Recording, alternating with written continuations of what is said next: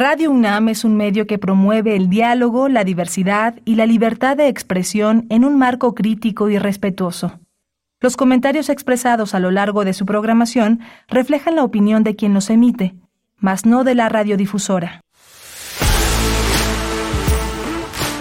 Radio UNAM presenta Prisma RU. Una mirada universitaria sobre los acontecimientos actuales. Prisma RU. Relatamos al mundo.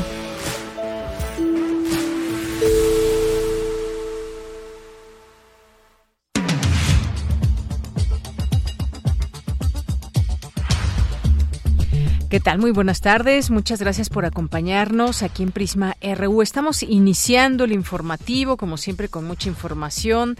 Ahí estamos viendo varios temas de interés que pueden resultar también de interés para nuestro público y que tienen que ver con la parte política. Ya saben, de aquí hasta que sepamos quiénes son los candidatos y candidatas definitivas que van a contender y luego hacer sus precampañas, campañas y demás hasta 2024, pues estaremos platicando de estos temas observando y me parece que también debemos ser muy críticos. Así que hoy vamos a continuar estos temas políticos, vamos a hablar del Frente Amplio por México, que ya lanzó su convocatoria, que ya se están inscribiendo, quienes están interesados. Vamos a tocar la renuncia de cuatro senadores del, eh, del PRI. Ayer platicábamos eh, sobre este tema eh, como pues noticia que en ese momento, hace al día de ayer, a estas horas estaban renunciando estos senadores y forman un nuevo movimiento. Y también los dichos de eh, Xochitl Galvez hacia el presidente, del presidente sobre Xochitl Galvez, que ya se sabía que ella iba a ser la elegida. En fin, vamos a tocar estos temas y recuerden que también su opinión es importante en, el, en nuestras redes sociales. Recibimos todos sus comentarios, arroba en Twitter y PrismaRU en Facebook. Vamos a hablar de tweets o threads, eh, competencia de Twitter directamente, que es lo que está planeando o lo que planeó ya Meta. Vamos a platicarlo aquí con el maestro Luis Ángel Hurtado Razo, que se dedica, entre otras muchas cosas, al estudio de las redes sociales y también las nuevas disposiciones de Elon Musk para esta red social de Twitter. ¿Será que se debilite Twitter con la llegada de esta nueva red social perteneciente a Meta? ¿Ustedes qué piensan? ¿Qué tanto usan una u otra o qué tan fácil migraríamos y dejar todo lo que hemos construido o no a través de Twitter? Bueno, ya lo platicaremos aquí, ya nos contarán sus opiniones. Vamos a platicar también de los logros económicos y pendientes a un año de finalizar el sexenio del presidente Andrés Manuel López Obrador, las remesas que se han enviado a México, que repuntaron en mayo y se registra un nuevo histórico. Vamos a platicarlo con el doctor Raúl Ignacio Morales Chávez, profesor de Economía y Finanzas Públicas en la Facultad de Estudios Superiores Aragón. Vamos a tener también, y ya nuestra segunda hora, vamos a hablar de Guatemala. La Corte Suprema de Guatemala ordena suspender resultados de las elecciones. ¿De qué se trata todo esto? Cómo se van eh, prefigurando no solamente los resultados, sino también una situación allá en Guatemala. Vamos a platicar con la investigadora del Centro de Investigaciones sobre América Latina y el Caribe, el CIALC, con la doctora Eva Orduña. Y vamos a tener también aquí a poetas errantes, a literatura. Nos va a acompañar aquí en cabina Alejandro Toledo. Aquí estará con su sección a la orilla de la tarde, en vivo y a todo color. Vamos a tener también una invitación al Senado a una exposición y vamos a platicar con la maestra Rebeca Sánchez. Así que no se pierdan este informativo, dos horas en donde también si tienen por ahí una canción, ya que están, estamos de vacaciones aquí en la UNAM, bueno, una buena parte de la UNAM, pero ya saben, nunca, nunca se deja de estar al pendiente y aquí estamos ofreciéndoles este programa en vivo, sus medios de comunicación, por supuesto, trabajando y las distintas áreas que también tienen que seguir y no pueden parar, pero eh, los maestros, los estudiantes, una parte también de eh, administrativos, pues están de vacaciones, así que eh, tendremos algunas recomendaciones, pero sobre todo también si ustedes quieren escuchar algo en la radio, ya que están en casita, algunos normalmente nos escuchan en la facultad, en el instituto, en el trabajo, y si ahora están en casita, pues qué mejor. Si quieren escuchar algo, nos avisan y aquí lo programamos. A nombre de todo el equipo, soy de Yanira Morán y desde aquí relatamos al mundo. Relatamos al mundo. Relatamos al mundo.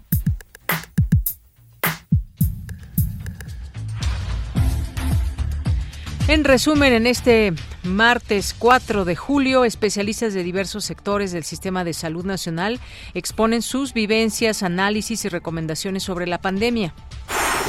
Ajolotes, pinos, magueyes y mariposas monarcas en México son parte de las fuentes de inspiración del artista holandés Jasper de Gelder.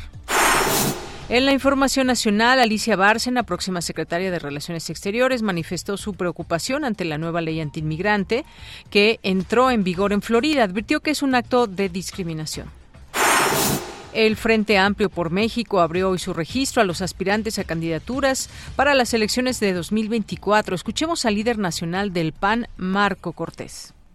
Inician los registros de todos aquellos mexicanos que decidan levantar la mano para encabezar la gran responsabilidad de construir el Frente Amplio por México.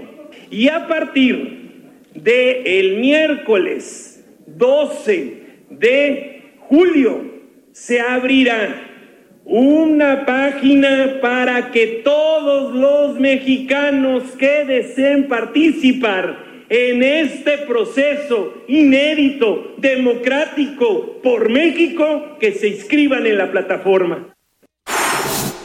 Bien, pues todos saluden a ser democráticos. Recuerdan también cuando en su momento eh, Morena anunció cómo sería el método de, de, selección de su candidato o candidata. Bueno, también hablaban de esta transparencia, de esta democracia. Lo mismo lo hace Marco Cortés y seguramente lo hará eh, Alejandro Moreno y demás, por lo que vamos escuchando. Pero pues ya saben que lo que se dice o lo que se sabe o lo que se deja ver, de pronto puede ser de que la elegida pues ya está y que es Xochitl Galvez. Pero bueno, vamos a seguir hablando de estos temas. El primero en registrarse fue Santiago Krill en la sede nacional del PAN como aspirante a eh, pues a representar a este frente. Vamos a escucharlo. Vengo a decirle adiós, Andrés.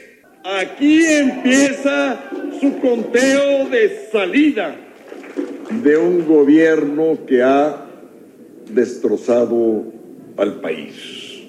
Un gobierno que no nos merecemos mexicanas y mexicanos. Un gobierno que ha sido peor que los cuatro jinetes del apocalipsis. Bueno, pues así con esas palabras se registró eh, Santiago Krill enfilando armas hacia el presidente, no hacia sus contrincantes que podrían ser. Y bueno, pues ya ustedes nos dirán qué opinan de todo lo que se va escuchando y viendo y haciendo. Más tarde también ya quien se registró fue la senadora panista Xochil Gálvez. ¿Qué fue lo que dijo? Hoy estoy aquí diciéndole a, Marco Cortés, mi querido presidente, eh, yo sé que no estaba ni no estaba en el radar de nadie. O sea, este, hasta hace un mes yo te reclamaba que quería ser candidata a jefa de gobierno de la Ciudad de México, pero pues ni modo. Vamos a cambiar la historia de México porque México merece más. México merece que sus mujeres, que sus niños salgan a la calle con seguridad.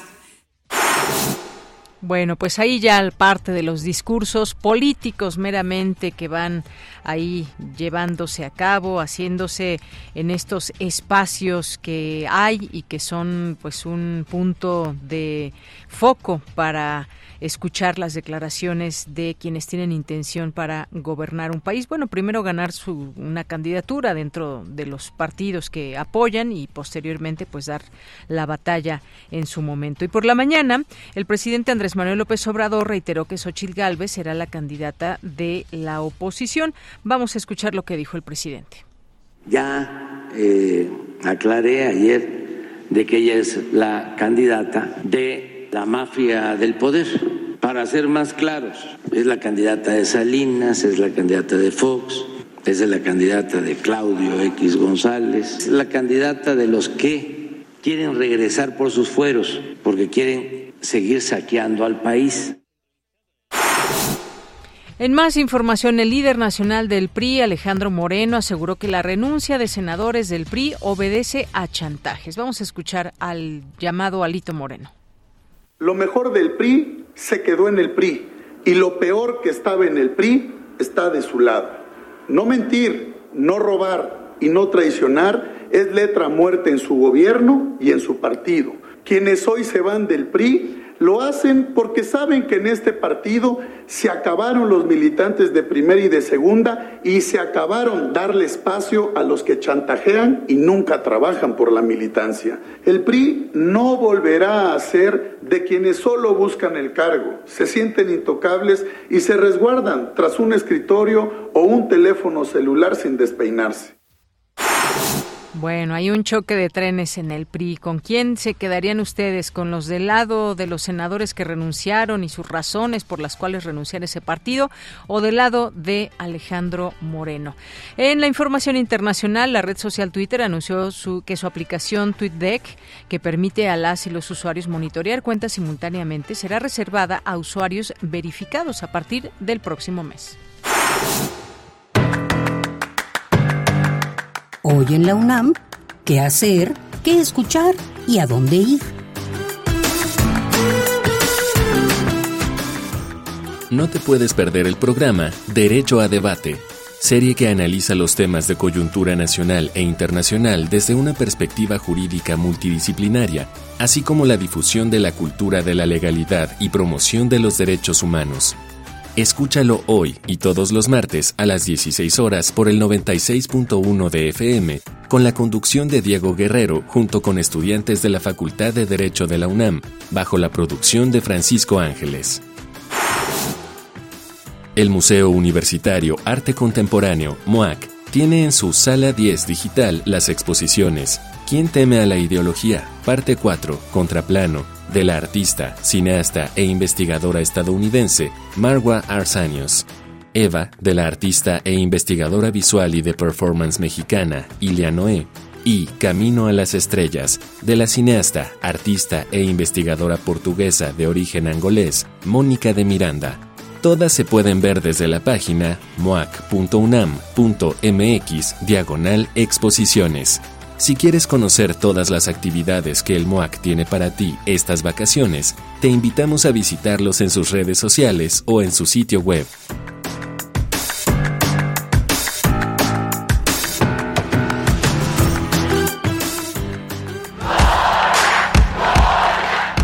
Campus RU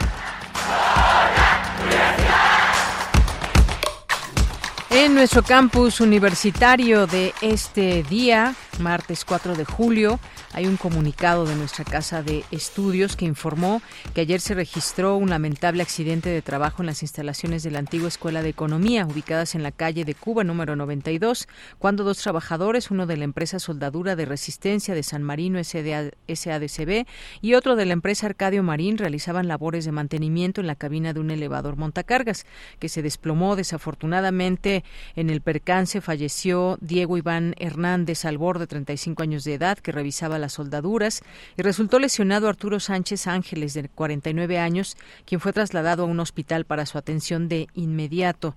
Eh, personal de la antigua Escuela de Economía informó a la Oficina de la Abogacía General y a la Dirección General de Obras y Conservación, ambas de la Universidad Nacional, así como a la Fiscalía General de Justicia de la Ciudad de México, cuyos peritos realizaron los trabajos de investigación correspondientes.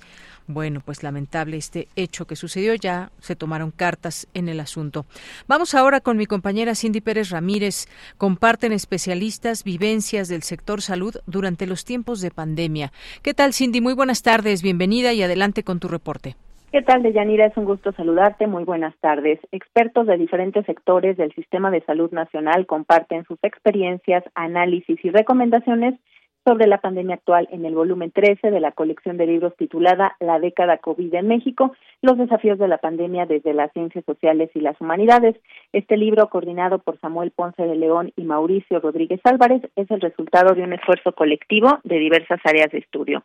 Rodríguez Álvarez, quien es profesor de la Facultad de Medicina y miembro del Programa Universitario de Investigación sobre riesgos epidemiológicos y emergentes, mencionó que la Administración Central de la Universidad convocó a un grupo de expertos en salud para ayudar y acompañar a las diferentes entidades de la institución durante la crisis sanitaria.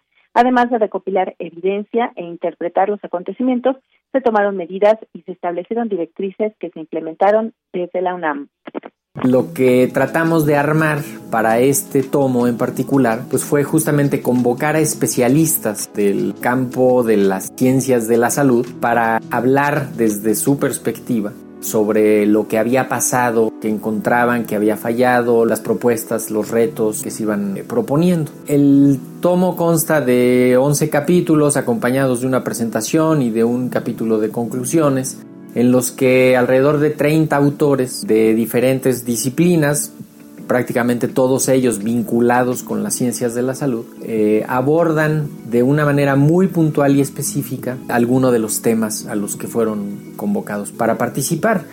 Uno de los capítulos se dedica a los dilemas bioéticos y está a cargo de Arnold Kraus y Mariana de la Vega. Otro aborda la atención de emergencias en el estado de Guerrero, que presenta características particulares debido a su importancia como centro turístico, su gran conectividad y sus municipios con altos niveles de pobreza, así como su extensión territorial que incluye zonas costeras, montañas y ciudades.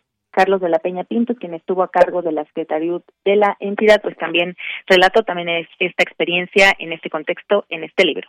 COVID no se va a ir, el COVID es un problema que va a seguir pues, durante mucho tiempo, no, no ha dado señales de que vaya a desaparecer el virus. Y entonces lo que estamos pues tratando ahí de plantear es justamente cómo se va a incorporar de ser una enfermedad emergente, de urgencia, de alerta máxima, a ser una situación regular, cíclica, eh, relativamente predecible, que es ya propiamente el el concepto de la endemia. Pero con esto ponemos las bases para que se haga un complemento en el estudio, se aporte información y sirva para el diseño de, de acciones, no solo dentro de la universidad, sino propuestas de políticas públicas. Yanira, pues estas fueron las reflexiones de Rodríguez Álvarez, en donde señala que el libro también aborda el impacto en los trabajadores de la salud, no solo en los médicos, sino también en el personal operativo y administrativo de los hospitales, pues se dedica un capítulo a la vacunación también contra el COVID-19. Este es mi reporte. Gracias, Cindy. Muy buenas tardes. Muy buenas tardes. Hasta luego. Y vámonos ahora con mi compañero Abraham Menchaca, desafiar los límites de lo posible tarea de la inteligencia artificial. Cuéntanos, Abraham, buenas tardes. Así es, Deyanira, buenas tardes. La inteligencia artificial ha experimentado un crecimiento exponencial en las últimas décadas y transformado nuestra forma de vida. La llegada de esta tecnología significa desarrollar nuevas habilidades, lo cual será un reto para la sociedad para la jefa del Departamento de Computación de la División de Ingeniería Eléctrica de la Facultad de Ingeniería, Rocío Aldeco Pérez, a medida que avanzamos hacia el futuro, la inteligencia artificial promete desafiar aún más los límites de lo que es posible en términos de automatización, análisis de datos y toma de decisiones inteligentes.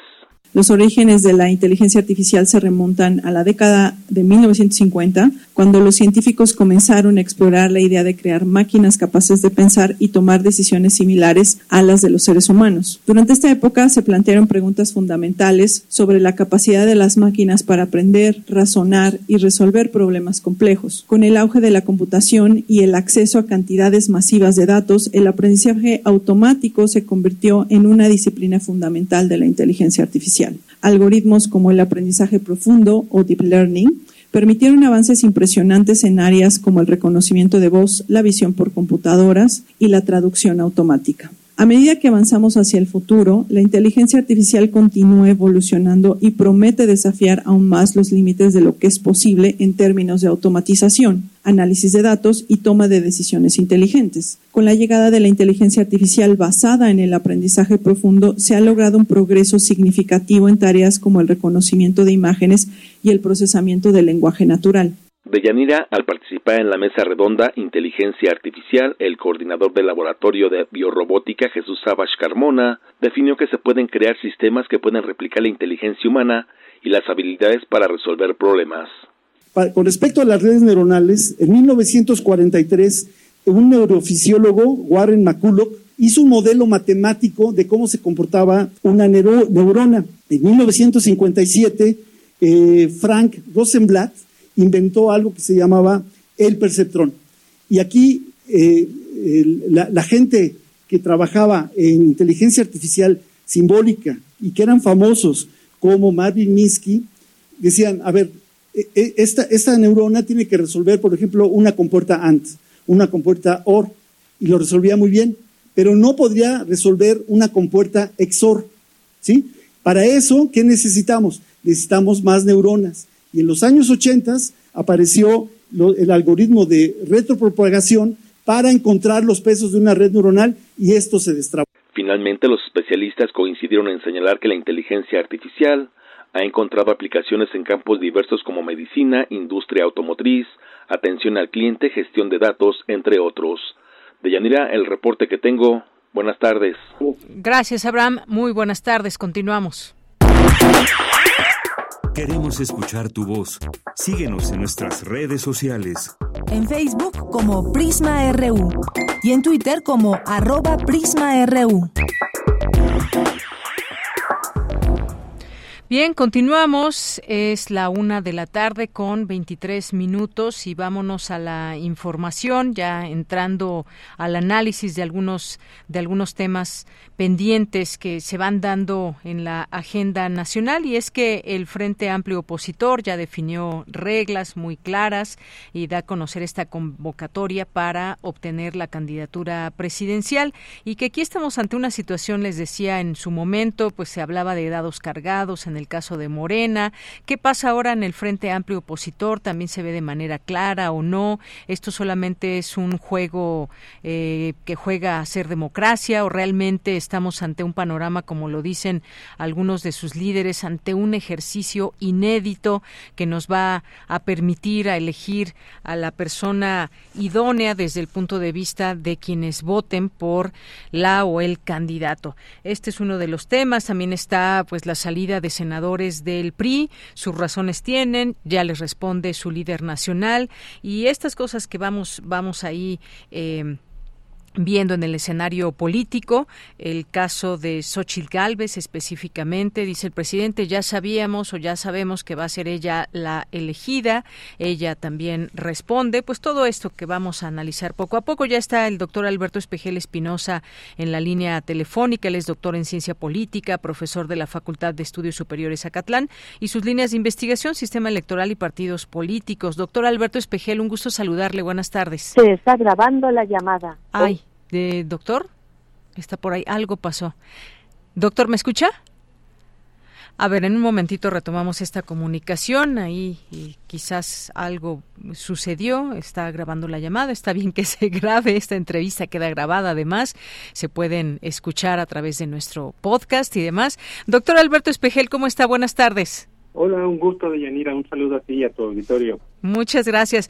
Doctor, pues vamos a empezar por este primer tema del Frente Amplio eh, Opositor, en donde pues ya define, da a conocer la convocatoria eh, para elegir a quien será su abanderado o abanderada presidencial eh, para competir con pues otros otros posibles otros candidatos o candidatas de otros partidos o de otras organizaciones o incluso la figura independiente. Vamos a ver si si en estas elecciones también se puede ver. Pero qué opina usted de todo esto las reglas que se están planteando ya está definido o no todo esto y es jugar un poco a la democracia. Qué es lo que ve usted Bien, pues eh, me llaman la atención varias cuestiones. Primero que el anuncio, pues evidentemente ocurre dos días después del informe de del presidente Andrés Manuel López Obrador, un informe donde pues mostró bastante poder de, convocatoria, ¿no?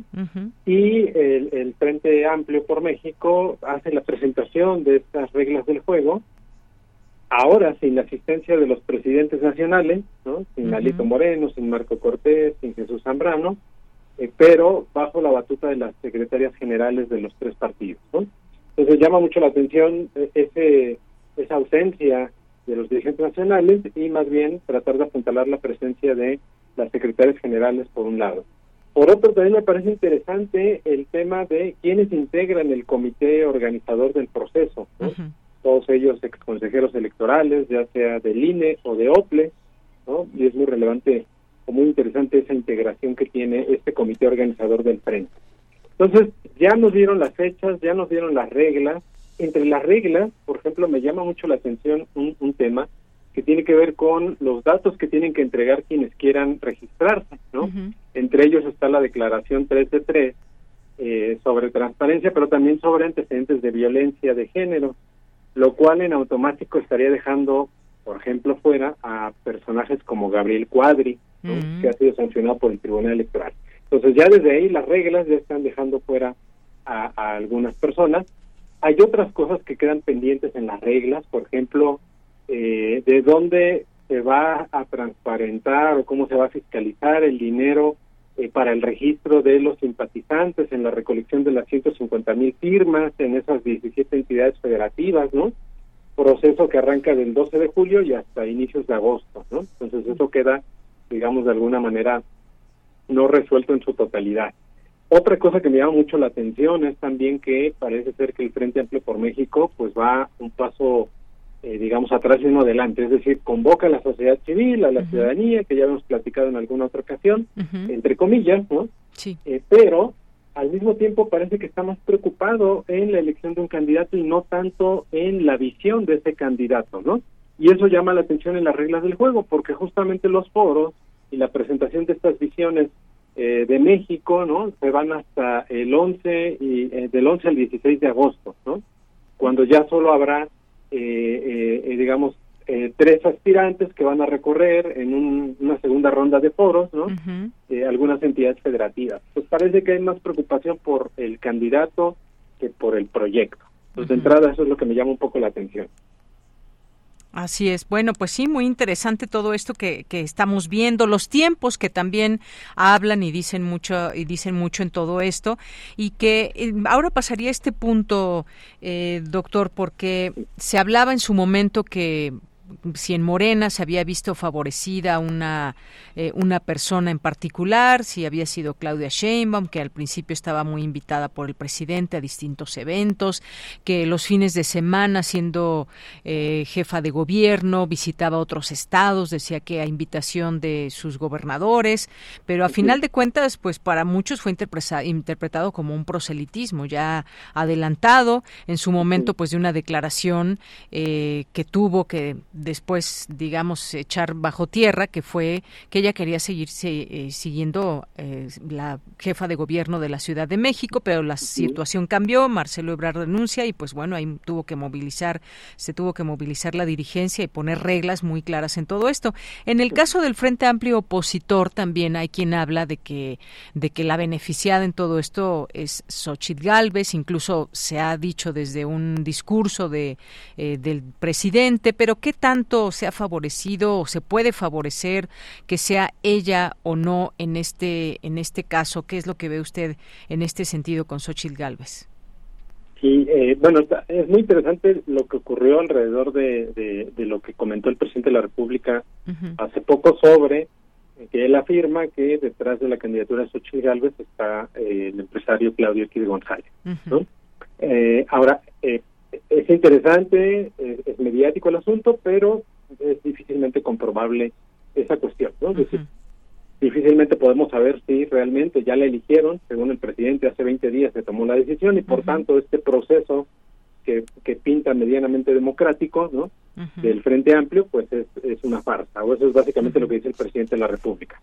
Eh, sin embargo, más allá de comprobarlo o no, lo que sí podemos tener claro es que Xochitl Galvez pues, es una y el representante de cierta clase política, ¿no? una clase política misma que ha estado en el gobierno federal del 2000 al 2018, fue funcionaria con Vicente Fox eh, e incluso ha convivido con ellos en, muchas ocasiones y espacios, incluso eh, recordemos, por ejemplo, el, la celebración de Diego Fernández de Ceballos, ¿no? donde ella grabó y se vio cómo convivía con expresidentes como Carlos Salinas de Gortari, Felipe Calderón y Aposa, con consejeros electorales como Luis Carlos Ugalde, con Carlos Navarrete, de los Chuchos, la corriente más importante, y si no es que ya prácticamente la única en el PRD, ¿no? Entonces ella, eh, más allá de cualquier bandera que hoy eh, plantea ella representar, como el tema indígena o el, el tema de las mujeres, lo cierto es que ella más bien representa los intereses de una clase política muy concreta ligada a ciertos empresarios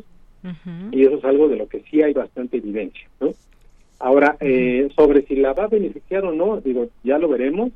Eh, me llamó la atención cómo salieron algunas voces, a, no solo a criticar, sino también a defender. Pienso, por ejemplo, en Denise Dresser, que prácticamente la coloca ya como una feminista de cepa, ¿no? Eh, olvidando, por un lado, que la propia Xochitl Gálvez ha tenido declaraciones eh, bastante discriminatorias frente y peyorativas frente a las comunidades indígenas o que eh, forma parte de un partido que es Partido Acción Nacional que está opuesto a una de las causas feministas más importantes de la última década que es el derecho a decidir o las múltiples declaraciones que no las voy a repetir pero que han hecho expresidentes como Vicente Fox eh, e incluso Felipe Calderón Hinojosa sobre las mujeres no cuando fueron gobernantes. Entonces creo que eso sí representa eh, Xochitl más allá de si podamos o no comprobar eh, si ya fue seleccionada o no.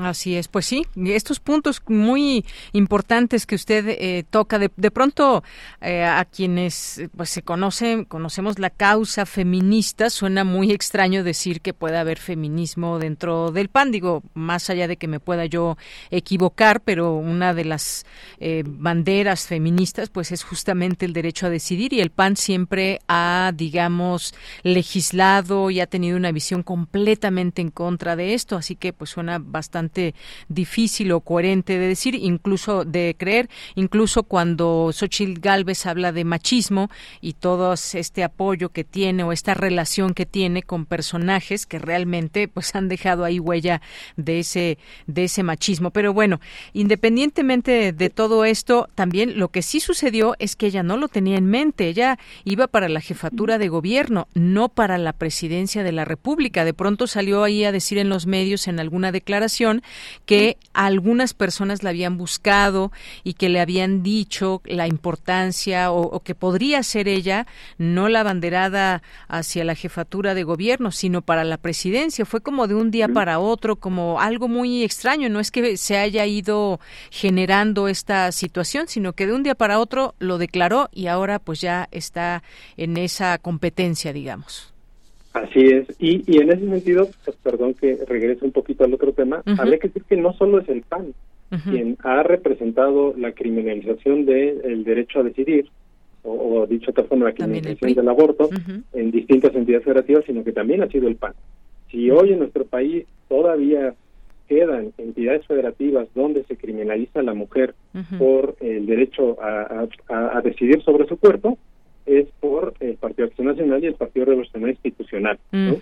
eh, bueno, ese por un lado. Y por otro, efectivamente, fue algo fortuito, eh, eh, o pareciera que así nos eh, está este asunto de la candidatura de, de Xochitl Galvez, ¿no? lo cual también nos habla de una crisis de esa clase política representada por el PAN, PRI, PRD. Es decir, ¿dónde están los cuadros jóvenes que debieron de haber construido, por lo menos en los últimos 12 años, 6, 12 años, ¿no? ¿Dónde están esas nuevas caras? Porque en realidad Xochitl Galvez no lo es. Me parece que les llama la atención a muchas personas, y, y e incluyendo a quienes eh, apoyan su candidatura, tanto en el sector político como empresarial, porque es una candidata, digamos, eh, con un léxico fuerte, echada para adelante, dirían algunos, ¿no? Bronca, ¿no? Muy similar a lo que en su momento fue Vicente Fox y que pegó en aquel momento, pero lo que no entiende al parecer la oposición es que el momento político no es igual a 1999, donde el PRI estaba en pleno declive, estaba perdiendo ya la presencia de la República, a lo que hoy es Morena, con una gran cantidad de gobernaturas, ¿no?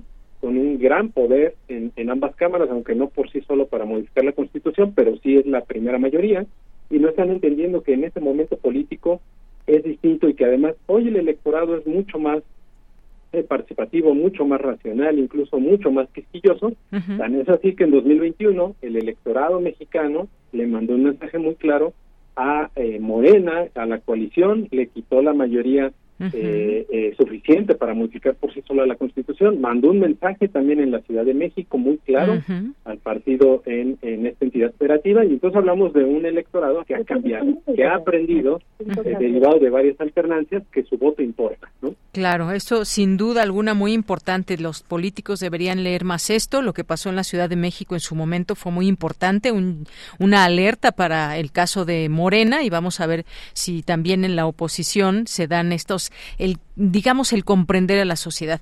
Y eh, ya que usted hablaba del PRI también, doctor, subió en su momento después de 12 años de panismo, llegó a otra vez al poder con Enrique Peña Nieto, pero ahora con esta renuncia no solamente es la renuncia de cuatro senadores, sino vemos ahí pues eh, choque de trenes quizás dentro de un partido que otrora fuera el partido más poderoso de este país, donde se hablaba de la dictadura perfecta, pero ahora, ¿qué pasa con el PRI? ¿Hacia dónde, hacia dónde se dirige más allá de estarse agarrando de una alianza. Claro. Mira, yo el PRI en este momento lo veo bastante eh, debilitado. solo hagamos cuenta y recordemos que en, en la presidencia de, Alito Moreno se han perdido 11 gubernaturas del PRI. 11 gubernaturas en, una, en un periodo no tan largo de tiempo, ¿no? El PRI solo ha ganado una y conservó otra. El PRI solo tiene dos gubernaturas. Este es el peor y perdió el Estado de México, doctor. Exactamente. Este es el peor momento en la historia del, PRI. Nada comparable, por supuesto, ni con el 2000 ni con el 2006, que fueron momentos muy, muy malos para el PRI.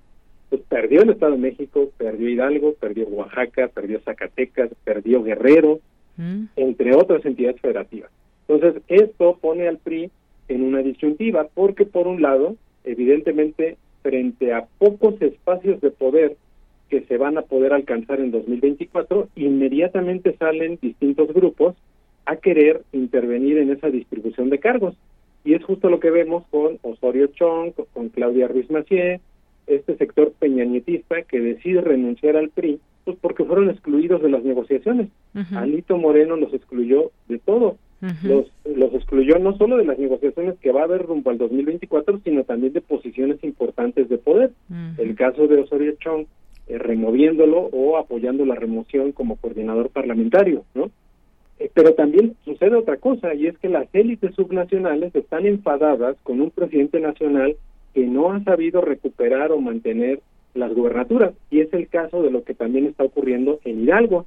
¿No? donde todos los diputados del Congreso Estatal renunciaron al PRI, lo mismo que el exgobernador Omar Fayad y muchos militantes. Hay un descontento en las entidades federativas frente a lo que está haciendo Alito Moreno, que es apropiarse, eh, digamos, de todos los espacios de poder importantes dentro del PRI. lo, apoya la secretaria general del PRI, lo apoya el coordinador parlamentario en, en Cámara de Diputados, Rubén Moreira, en el Senado, Manuel Añorbe, eh, en fin, tiene básicamente la mayoría de los espacios de poder, incluso el Consejo Político Nacional, eh, donde se toman las decisiones a, su favor, ¿no? Entonces eh, hay un descontento también por esa por esta cuestión en el PRI y sucede algo muy natural también que es en, en los partidos eh, suele haber disputas de poder, sobre todo cuando hay malos resultados previos, ¿no? Los malos resultados electorales suelen desencadenar disputas internas por el poder y esto es lo que ha ocurrido, que además tampoco es nuevo. Esta disputa viene desde diciembre del año pasado, cuando Alito extiende su periodo. Recordemos que fue Osorio Chong y Claudia Ruiz Macié quienes pusieron la queja en el INE. Y, bueno, pues es una disputa por, por los cargos, tal cual. No es una disputa por un proyecto, no es una disputa por eh, un nuevo PRI o algo similar. Así es. Bueno, pues muchas gracias, doctor, por este por este análisis, estos comentarios. Ya en otro momento hablaremos de lo que ha pasado con el PRD, que creo que es aún más triste de lo que sucede en el PRI, pero pues ya estaremos platicando en otro momento de esto, lo que le está pasando a un partido que también en su momento fuera importante y que se escindió cuando pues se creó Morena. Pues muchísimas gracias, doctor, por estar aquí, aquí en Prisma Al contrario, muchas gracias y buena tarde. Hasta luego, muy buenas tardes. Muchas gracias aquí al doctor que nos ha acompañado, eh, Alberto Espejel Espinosa, doctor en ciencia política, con estos temas necesarios de seguir en el análisis. Continuamos. Prisma RU. Relatamos al mundo. Bien, vamos ahora con un siguiente tema que pues es Twitter, lo que ha pasado, últimas declaraciones de Elon Musk. Eh, se habla también ya de una competencia directa a Twitter, eh, Threads, que pues es parte de un proyecto que pues por lo que vemos se anuncia importante en este sentido y que apenas platicábamos el Día Mundial de Internet de todos estos cambios que se siguen dando en plataformas tan importantes que tienen seguidores por todo el mundo, pero sobre todo también pues la propia las propias formas de comunicarnos que también van generando estos cambios. Vamos a platicar de nueva cuenta, me da mucho gusto saludarle siempre en este espacio al maestro Luis Ángel Hurtado Razo, quien es director de Tecnopolítica, que es académico de la Facultad de Ciencias Políticas y Sociales y es un estudioso de las redes sociales. Maestro, muy buenas tardes. ¿Qué tal, estimada de Yanira? Un gusto saludarte como siempre. Muy buena tarde. Muy bien, muchas gracias, maestro. Pues, ¿cómo vio este? A ver, ¿por dónde empezamos? Esto de la competencia que habrá a Twitter y que se anuncia por parte de Meta. ¿Qué es lo que podríamos esperar o qué se asoma en todo esto, maestro? Bueno, mira, eh, te tengo que decir que esta competencia que estaba, bueno, que ya está a punto de iniciar a partir de esta nueva aplicación que está por, por salir del día, el día 6 eh, de julio, eh, oficialmente sale en, digamos, abierta al público en los Estados Unidos, esta aplicación Tether, que es de Meta, y que busca precisamente, pues, ofrecer un servicio muy similar al servicio que está ofreciendo actualmente Twitter. Eh, entonces, eh, no es algo nuevo, estimado de y audiencia. Eh, Facebook entendió muy bien esto desde el 2015, cuando, de, cuando Mark Zuckerberg, propietario de Meta, entendió bien que ya no tenía que comprar más redes sociales, porque él venía de comprar el caso de Instagram, venía por comprar también este WhatsApp, y pues eh, en el 2015 hubo una red social eh, que le hizo una competencia feroz a Meta, bueno, en ese momento Facebook, y que pues eh, se rehusó a ser vendida. Estoy hablando de Snapchat, una red social que en su momento generó gran expectación entre la juventud, sobre todo por lo, por sus filtros que pusieron de moda a, pues, a esta aplicación. No es algo nuevo, eh, eh, Meta ya lo viene haciendo desde hace algunos años, esta situación de pues de copiar eh, ciertas similitudes de algunas otras aplicaciones. en el 2019, recordemos, o recuerde la audiencia, pues saca el famo los famosos Reels para competirle a TikTok, en su momento le competió a, a Twitter también con Periscope, que tenía Twitter, ahora lo hace, lo hizo en su momento con Facebook Live, eh, en su momento a Kinder le compitió este, con Facebook Pareja, o sea, ya es algo eh, común, común dentro de las actividades que hace eh, Mark Zuckerberg y su conglomerado. Pues se habla también de hay algunos rivales existentes que ya existen como Mastodon o Blue Sky que son incipientes pero que aún no han construido sus redes para que sean alternativas viables pero están en construcción. Si algo tiene éxito pues bueno salen otras versiones y en el caso de Twitter que ya llevaba o ya sí pues un liderazgo importante en este sentido, mensajería más corta, algunas posibilidades, transmisión, en fin, cosas que pueden tener otras redes sociales, pero que tienen entre ellas sus diferencias.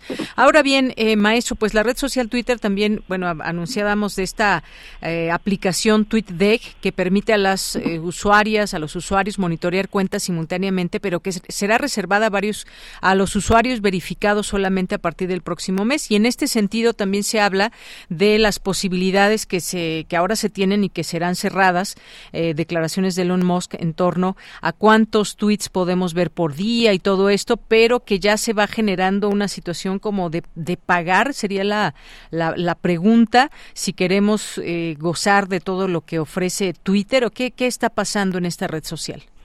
Híjole, eh, qué gran pregunta, mi estimada Deyanira. Bueno, ¿qué está pasando en Twitter? Pues bueno, esa es la pregunta que nos hemos hecho desde el año pasado, desde que ah, eh, se anunciara o anunciara públicamente Elliot Moss su interés por adquirir esta red sociodigital. Yo lo dije también aquí en tu espacio y en otros lugares, que nos íbamos a enfrentar a una eh, eh, un giro completamente del paradigma que conocíamos de las redes sociales. Elliot Moss desde el principio dijo que iba a hacer dinero, a él no le interesaba la parte eh, digamos, eh, social de las redes sociodigitales, o sea, de acercamiento al conocimiento, de mayor libertad de expresión, de mayor derecho a la información, de transparencia. Eso nunca le interesó a Elliot Moss. Lo que sí le interesó a Elliot Moss es la capacidad que tiene esta red social pues para generar tendencias, para poder eh, posicionar a una persona, a un tema, eh, a un gobierno, a una empresa. Bueno, todo eso le interesaba. Y él lo dijo abiertamente cuando adquiere eh, a finales del año pasado esta red sociodigital, que él iba a recuperar en cuestión de tres años los 44 mil millones de dólares que había invertido para adquirir esta red social. Y estos cambios que estamos viendo o esta eh, suerte de, de, nuevas eh, reglas que están viviendo con Twitter, pues son el resultado de esa visión. Eh, recordemos lo de la verificación de, la, de, de, las cuentas, que también es una cuestión de adquisición económica. Ahora vemos esto de la visualización de perfiles. Bueno, y lo que nos falta, o sea, eh, eh, estamos ante una situación en la cual eh, las redes sociodigitales como las conocíamos, que eran abiertas y gratuitas, por lo menos para los usuarios, pues ya empiezan a cambiar las reglas a partir de la llegada de Elliot Moss. Y hay que ser claro, en algunos casos ha sido criticado por esta cuestión de cobrar por la verificación de la palomita, pero ya Mark Zuckerberg anunció que va a hacer lo mismo en sus redes sociales, o sea, en Instagram y también en Facebook. Eh, ¿Esto qué quiere decir? Que estamos ya próximos a ver unas redes sociales más restringidas y lamento decirlo así, al ser de, de paga, pues otra vez volvemos a la discusión que habíamos tenido antes de la llegada de Internet, donde la brecha del conocimiento pues vuelve a ampliarse y el conocimiento, la información vuelve a quedar en manos de aquellos que pueden pagarlo. Y esta situación pues es lamentable pero que ya venía aflorando desde hace algún tiempo, no es nuevo también con Elliot Moss, vemos las plataformas, digamos, este, también redes sociales que son de paga, como el caso de Tinder, como algunas otras redes sociales que ya cobraban por esos servicios, pero yo creo que en ese sentido esto se vuelve más detonante por el impacto que tiene Twitter por la, el, el, el, alcance que también tiene esta red social y sobre todo la antigüedad que ya tiene esta red social, ya es de conocimiento de todos aquellos que estamos en Internet. Es cuando se vuelve más, más eh, alarmante esta situación y peor aún, cuando se vuelve el efecto dominó donde ya empiezan a cobrar por los servicios de ciertas herramientas pues que antes eran gratuitas. Así es. Bueno, y lo que tuvimos el fin de semana y que generó justamente todas estas eh, distintas preguntas, se habló de que cuentas que están actualmente verificadas podían ver 6.000 publicaciones por día, las no verificadas 600 y las nuevas cuentas no verificadas 300, pero unas horas después se confirmó que el límite fue modificado, por lo que los usuarios verificados podrían ver 10.000 publicaciones, los no verificados 1.000 y 500 para los nuevos usuarios no verificados, luego de que pues hubo mucho rechazo a esta medida y pues también se tiene que leer lo que piden, lo que dicen, lo que se habla entre propios usuarios. Así que veremos cuál es el futuro de esta red social. Hablábamos la vez pasada, apenas la semana pasada, maestro, de que muchas se fueron quedando y ya solamente pues quedan en nuestro recuerdo porque ya nadie las utiliza y bueno, pues no sabemos cuál sea el futuro de Twitter ante la llegada de nuevas posibilidades o nuevas formas, eh, quién las usa más, quiénes son los usuarios que más las usan y que en este caso, por ejemplo, pues sabemos que hay redes que son más utilizadas por ciertos sectores que otras y eso pues es parte de lo que tienen que comprender quienes son dueños también de todo esto más allá de lo que es, que son un negocio. Pues maestro, muchas gracias. Al contrario, mi estimada Deyanira, y ciertamente ah, eh, eh, debemos de entender hoy en día que no son medios de comunicación públicos, sino más bien son medios eh, completamente privados y pensados para generación de dinero para los propietarios. Te agradezco muchísimo, como siempre, el espacio y un fuerte saludo para ti y para tu audiencia. Buenas Gracias, muy buenas tardes, maestro Luis Ángel Hurtado Razo, un estudioso de las redes sociales, catedrático de la Facultad de Ciencias Políticas y Sociales de la UNAM, director de Tecnopolítica. Ahí lo pueden seguir en sus redes sociales también, que eh, para más información y lo que va surgiendo también de tendencias en los distintos temas. Continuamos. Tu opinión es muy importante. Escríbenos al correo electrónico prisma.radiounam@gmail.com. Una de la tarde con 52 minutos y ya tenemos en la línea telefónica al doctor Raúl Ignacio Morales Chávez, profesor de Economía y Finanzas Públicas en la Facultad de Estudios Superiores Aragón. Doctor, muy buenas tardes, bienvenido. Sí, muy buenas tardes a ti y a todo tu audito. Gracias. Eh, Gracias, doctor. Pues tenemos dos temas. Están las remesas, nuevo máximo histórico en México, que pues llegaron a su nivel más alto en el mes de mayo, 5.693 millones de dólares. Y tenemos pues los pendientes, los logros a cinco años de gobierno del presidente López Obrador. Que empecemos por este máximo histórico para las remesas ante situaciones también, digamos, eh, fuertes para migrantes, como en el caso de Florida. ¿Qué, qué significa este nuevo máximo histórico, doctor? Indudablemente la entrada de divisas para México es mucho, muy importante y sobre todo porque viene a apoyar a, los, las familias más pobres en una gran cantidad de estados de nuestro país, ¿no?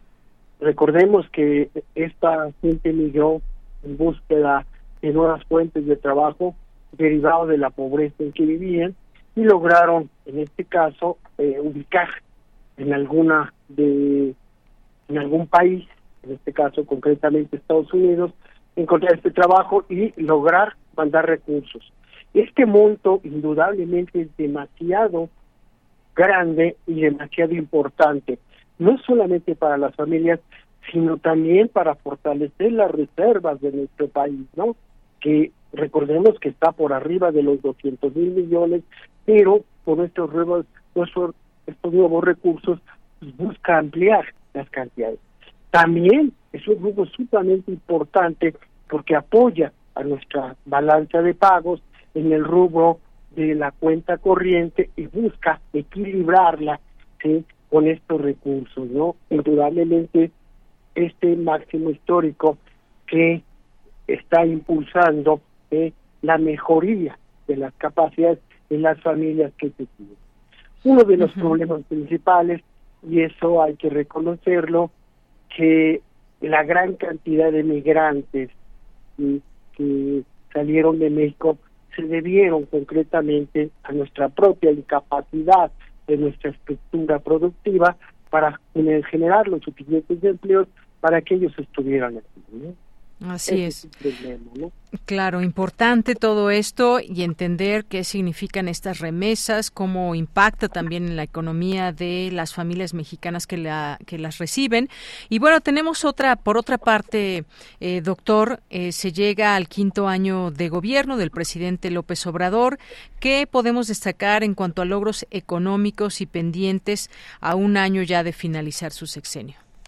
Bueno, haciendo un corte de caja esta quinta, este quinto año de gobierno, pues podemos establecer que hay algunos avances, pero también hay algunos estancamientos, como es el caso concreto del crecimiento económico, que a pesar de que el sector público prevé que en este año crezcamos en casi 2.26% y para 2024 en 1.6, realmente nuestro PIB se va a ubicar casi al del nivel de 2019.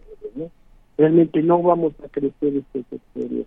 Y si no, va a ser muy poquito, ni, ni siquiera va a llegar al 1% en respecto a todo el sexenio. ¿no? Entonces, por eso hablamos de un estancamiento. Otro de los aspectos es el llamado superpeso, ¿no? El superpeso que se ubica aproximadamente en 17 pesos por dólar, pero que se espera que se ubique para por arriba de los 18 pesos para el cierre del 2023 y por arriba de los 19 pesos de Eso significa que realmente el peso se ha mantenido por la depreciación del dólar. ¿sí? Entonces, al caer el dólar, todas las demás monedas con las cuales tiene mayor cantidad de intercambio comercial han subido. No, solamente el peso, sino vemos otras monedas latinoamericanas y de otros países cómo se han apreciado. Esto terminando esta estrategia norteamericana de pensión, se va a acabar y entonces nuevamente vamos a ubicarnos por arriba de los 18 o 19 pesos. Realmente entonces esto no es un logro muy amplio. El otro es un pequeño aumento del empleo que al cierre de 2023 se espera que se ubique por los 610 mil trabajadores. Eso quiere decir unos 18 mil más de lo que se esperaba, ¿no? Para el 2024 se espera que se incorporen unos 543 mil personas. Pero esto, estos niveles apenas van a llegar a cubrir los de niveles de 2019 y lo que se esperaba para 2020. Eso quiere decir que tenemos, tenemos todavía ahí aspectos que cumplir y aspectos que cubrir. Otro de los de las situaciones es la inflación. La inflación va en descenso. Aproximadamente se espera que se ubique en 4.70 para el cierre del 2023 y para 2024 se ubique en el, en el 4%. Pero ambas todavía van a ubicarse por arriba de la meta que se encuentra entre el 2 y el 4%. Esto, a pesar de que se van a mantener las tasas de interés por arriba del 11%, ¿no? Y que se espera que para fines de 2024 bajen a un poquito arriba del 8%. Pero este rango va a provocar una posibilidad de una recesión a fines de 2024. Una, un aspecto importante es que se han mantenido las reservas por arriba de los 200 mil millones. ¿No? Esto indudablemente se ha debido a la gran disciplina que han establecido eh, que ha establecido el gobierno y que ha mantenido este esta cantidad de reservas y esta cantidad de ingresos que se han tenido. Pero todavía nos queda tiempo. Esperemos que esta posibilidad de recesión derivado de la caída que se espera en el PIB de Estados Unidos, ya que se espera que para el 2024 sean menos del 1%, va a arrastrar la probabilidad en la caída de las ventas que nosotros tenemos hacia el exterior. Entonces, nuestro panorama no es tan halagüeño como quisiéramos, pero esperemos que las condiciones generales sean. Ahora, sí. Me decía usted respecto a cuáles son los pendientes. Sí. Sí, tenemos, tenemos un minuto, doctor. Usted dígame los pendientes. Eh, uno, uno de ellos es mejorar el crecimiento económico. Ajá. veíamos que López Obrador había prometido un avance del 4% del algo que no va a Ese es un pendiente que se le va a quedar ahí. La segunda, como establece su Plan Nacional de Desarrollo, se tenía que impulsar una reforma fiscal para que se mejoraran los ingresos del gobierno. Algo que tampoco y algo que tampoco va a el tercer aspecto importante era establecer una política industrial que impulsar una mayor cantidad de capital nacional y extranjero. Indudablemente con esta política industrial que se hubiera implementado, el nearshoring hubiera sido mucho más amplio de lo que se tuviera. Y finalmente, no se ha logrado mejorar las condiciones de seguridad y de ataque a la delincuencia. Estos son pendientes que van a quedar ahí en el tintero y que nosotros sí vivimos diariamente. El problema principal de todos estos aspectos es que mucha de la situación que vivimos, como falta de infraestructura, falta de empleo, como falta de salud, de medicamentos, pues van a quedar pendientes para un próximo presidente. Muy bien. Pues, doctor, muchísimas gracias por analizar este tema aquí en Prisma RU de Radio UNAM, la parte económica, eh, logros y pendientes y este tema de las remesas. Muchas gracias. Pues de nada, y le mando un saludo a todos tus radio oyentes. Muchas gracias. Un abrazo, doctor. Hasta luego. Buenas tardes. Gracias al doctor Raúl Ignacio Morales Chávez, profesor de Economía y Finanzas Públicas en la Facultad de Estudios Superiores Aragón. Vamos a un corte. Regresamos a la segunda hora de Prisma RU. Prisma RU. Relatamos al mundo.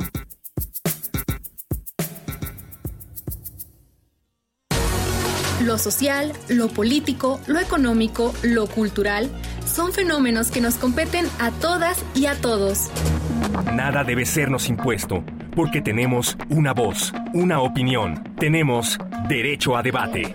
Analiza lo que sucede en la sociedad en compañía de universitarios, juristas, especialistas y activistas. Con Diego Guerrero, los martes a las 16 horas por Radio UNAM. Experiencia Sonora. Las comunidades indígenas germinan conocimiento, maravilla y tradición. Son el México profundo, el presente donde hilan un collar de flores. Xochicóscat, collar de flores, con Mardonio Carballo, lunes 10 de la mañana por Radio UNAM. Experiencia sonora. ¿Qué pasaría si perdieras tu INE?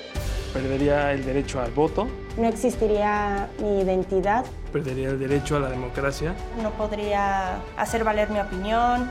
Sin mi INE no podría hacer nada porque me la piden en todos lados para todos los trámites. Si perdiste tu credencial o perdió vigencia, acude al módulo y actualízala. Haz tu cita en INETEL 804-33-2000 o en INE.mx. Mi INE es valioso porque me identifica y me suena. INE. En la esquina ruda comete una falta por exceso de sodio. El brócoli resiste por sus habilidades contra el cáncer. La dona enreda sus grasas saturadas contra las cuerdas y el pescado vence con sus proteínas y fósforo bueno para la cabeza y el cuerpo. Las papas fritas que incrementan la obesidad y la diabetes son vencidas por el maíz rico en vitaminas y nutrientes. Gana los alimentos saludables. Identifica los productos rudos por los sellos. Elige alimentos saludables. Secretaría de Gobernación. Gobierno de México. Los ciclos pueden repetirse o renovarse. En Habitare, reiteramos el compromiso con el cuidado del ambiente y al mismo tiempo renovamos ideas y acciones para cuidar nuestro planeta. Síguenos todos los lunes a las 16.05 horas por el 96.1 de FM, con los trabajos que realizan las investigadoras e investigadores de nuestra UNAM para ayudar a salvar nuestra casa. Habitare, Agenda Ambiental Inaplazable. El cambio es bueno, pero el cambio de conciencia es fundamental. Radio UNAM, Experiencia Sonora.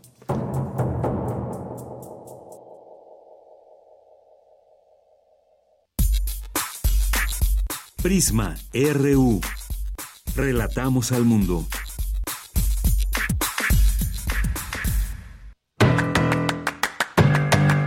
Mañana en la UNAM, ¿qué hacer? ¿Qué escuchar? ¿Y a dónde ir? Te recomendamos la serie Cinco Sentidos, Rutas de la Sexualidad Más Allá de la Piel, que se transmite los miércoles a las 10 horas bajo la producción de Elizabeth Cárdenas. Una serie de Altavoz Radio del Sistema Público de Radiodifusión del Estado mexicano, espacio que explora las diversas expresiones sexuales en la actualidad a través de testimonios y formas de vida. Este miércoles 5 de julio se abordará el tema Género no binario, en donde Marina Freites, investigadora y voluntaria en la red de familias trans, y Lu Moreno, integrante de Musas de Metal, grupo de mujeres gay, hablan sobre el mundo no binario. Lu desde la experiencia personal y Marina desde su trabajo de investigación y su inquietud por documentar. En el Museo de San Ildefonso podrás disfrutar la proyección de la serie documental ¿Quién era David Alfaro Siqueiros?, dedicada a difundir el legado artístico del pintor y luchador social chihuahuense, y con la cual se celebra la apertura del patio de novicios. Las proyecciones se llevan a cabo los miércoles a las 17 horas, con repetición los domingos al mediodía hasta el 6 de agosto. La entrada es libre. Te invitamos a escuchar la serie Hacia una nueva música, con la conducción de Ana Lara y la producción de Alejandra Gómez, programa dedicado a la difusión de la música contemporánea creada a partir de la formación académica, sus autores y tendencias. Escúchalo mañana miércoles a las 18 horas, aquí en Radio UNAM, 96.1 FM.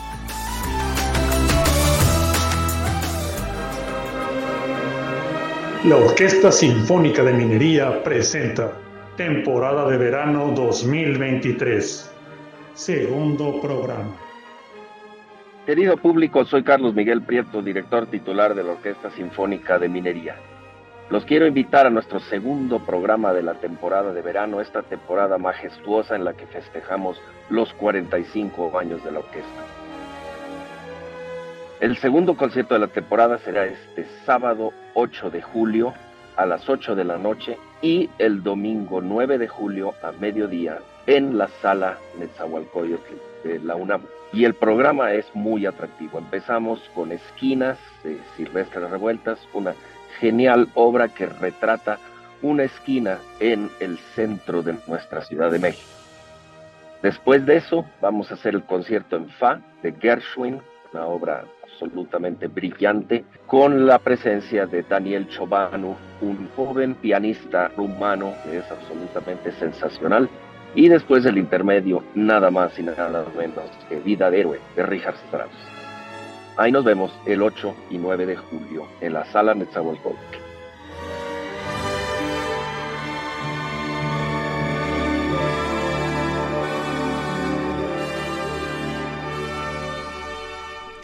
Bien, pues estamos de regreso aquí en Prisma RU. Nos sintonizan por el 96.1 de FM. También nos escuchan en www.radio.unam.mx, las plataformas digitales de radio para escuchar radio y pues muchas gracias que nos sigan acompañando.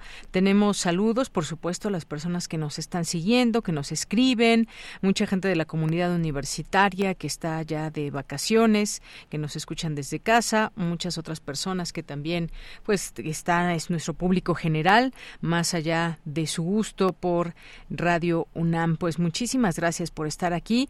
Jorge Fra, por cierto, ya recibí aquí un paquete que nos envió. Muchas gracias, Jorge. Eh, nos dice feliz martes a todo el equipo profesional de Prisma RU y bueno, pues gracias por lo que me toca y gracias por esta, eh, esta imagen que nos mandas acerca de este día martes. Muchas gracias.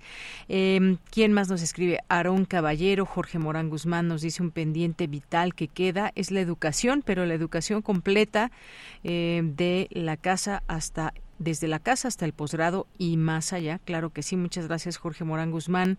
Gracias también a Carmen Valencia. Buenas tardes. Sí, Twitter, si Twitter se vuelve de paga, lo dejo de usar. De cualquier manera, hace tiempo dejó de ser lo que era en un principio. Saludos. Muchas gracias, Carmen Valencia. Pues sí, yo creo que también más allá de privilegiar el negocio, que lo es, por supuesto, así son productos que, que viven de eso, de, de lo que nosotros podemos pagar, ver sus anuncios y luego comprar a esas marcas y demás, pues sí hay un, un tema de que si la palomita, de que si eres verificado, puedes leer más mensajes que otros y más, y el uso que cada quien le pueda dar a las redes sociales, ya sea como persona en lo individual o como empresa, hay muchas cosas siempre que, que discutir. Pero efectivamente creo que como tú piensan muchas personas también si hay que pagar por una red social como esta pues mucha gente muchas personas tal vez migren a otra o simplemente dejen de usarla. ¿Qué tanto ahora habremos de preguntarnos qué tanto forman parte de nuestra vida estas redes sociales? ¿Qué tanta importancia les damos o qué lugar ocupan en nuestra vida? Algunos me dirán, bueno, sin las redes no vivo por mi trabajo, por muchas razones, pero hay quien dirá, pues simple y sencillamente no pasa nada. Si cerramos nuestro Twitter, nuestro Facebook o qué más pueden tener Instagram, no pasa nada. ¿Qué será? Ya ustedes nos comentan. César Soto, la desarticulación del PRI y renuncia de políticos relevantes seguirá erosionando la continuidad de militantes e inestabilidad gubernamental ante la ausencia y dirección de liderazgo congruente. Desastre electoral, el resultado del Estado de México. Eh, desastre electoral y también de administraciones que se han tenido, que se tuvieron a lo largo de muchos años y que no lograron sacar adelante en su conjunto a un Estado, como que fue este sí, este municipio sí, este no, muchas cosas que se pueden hablar de lo que sucedió en el Estado de México. Gracias, César. Jorge Morán Guzmán nos dice un excelente martes. Radio Internauta, sugiero escuchar El día que llegaron las lluvias. Ah, ya no las había pedido aquí. A ver, lo vamos a pasar si tenemos unos minutitos al último. Muchas gracias. Eh, Jorge David Castillo Pérez también. Solo buenas tardes, nos dice. Muchas gracias. Ánimo, David Castillo. Eh, gracias por aquí a Marco Fernández también. Muchas gracias. Em, Emiliano Tobar, muchas gracias también por aquí que es uno de nuestros compañeros que hace aquí su servicio social, apoyándonos en todo este tema de la información. Muchas gracias. Eh, también Gabani Israel Overstreet. Jorge Morales Flores, muchas gracias. Rafael Espinosa Cepeda, Leyenda Pop, muchas gracias también a Minerva de Octubre y a todas las personas que se sumen Jax 7, Paloma G. Guzmán, Ignacio Bazán Estrada. Muchas gracias a todas y todos ustedes que nos están siguiendo a través de esta red social de Twitter. Bien, pues nos vamos ahora a la información con Cindy Pérez Ramírez. Inspira México, obra del artista holandés Jasper de Gelder. Adelante, Cindy. Deyanira, es un gusto saludarte. Muy buenas tardes. Ajolotes, pinos, magueyes y mariposas monarcas de México sirven de inspiración al artista holandés Jasper de Gelder en su exhibición Hábitats Cambiantes, mirada a una nueva naturaleza en el Pabellón Nacional de la Biodiversidad de la UNAM. La exposición combina su trabajo de pintura con plantas, peces e insectos, creando una simbiosis única entre texturas y elementos que dan vida a sus cuadros. Una de las obras está dedicada al desierto mexicano. La directora del Instituto de Biología de la UNAM, Susana Magallón Puebla, destacó que la exhibición es un homenaje a la rica biodiversidad de México y forma parte de las colecciones biológicas de la universidad. México alberga una gran variedad de ecosistemas con vegetación contrastante, desde bosques de coníferas en las montañas hasta zonas desérticas con plantas endémicas. Los diferentes climas y vegetaciones representan situaciones naturales diversas y la exposición invita a reflexionar sobre el cambio climático y la importancia de la conservación de la biodiversidad. Jasper de Helder, quien creció en un entorno rural rodeado de naturaleza, se inspira en peces y combina imágenes submarinas con elementos terrestres como frutos de pinos, flores y mariposas. Su visita a la estación de investigación de la UNAM en los Tuxtlas y al Parque Nacional Cumbres Ajusco le proporcionó experiencias impactantes de la selva mexicana y la diversidad de flora y fauna. La exposición Hábitats Cambiantes, mirada a una nueva naturaleza, se encuentra abierta al público en el Pabellón Nacional de la Biodiversidad de la UNAM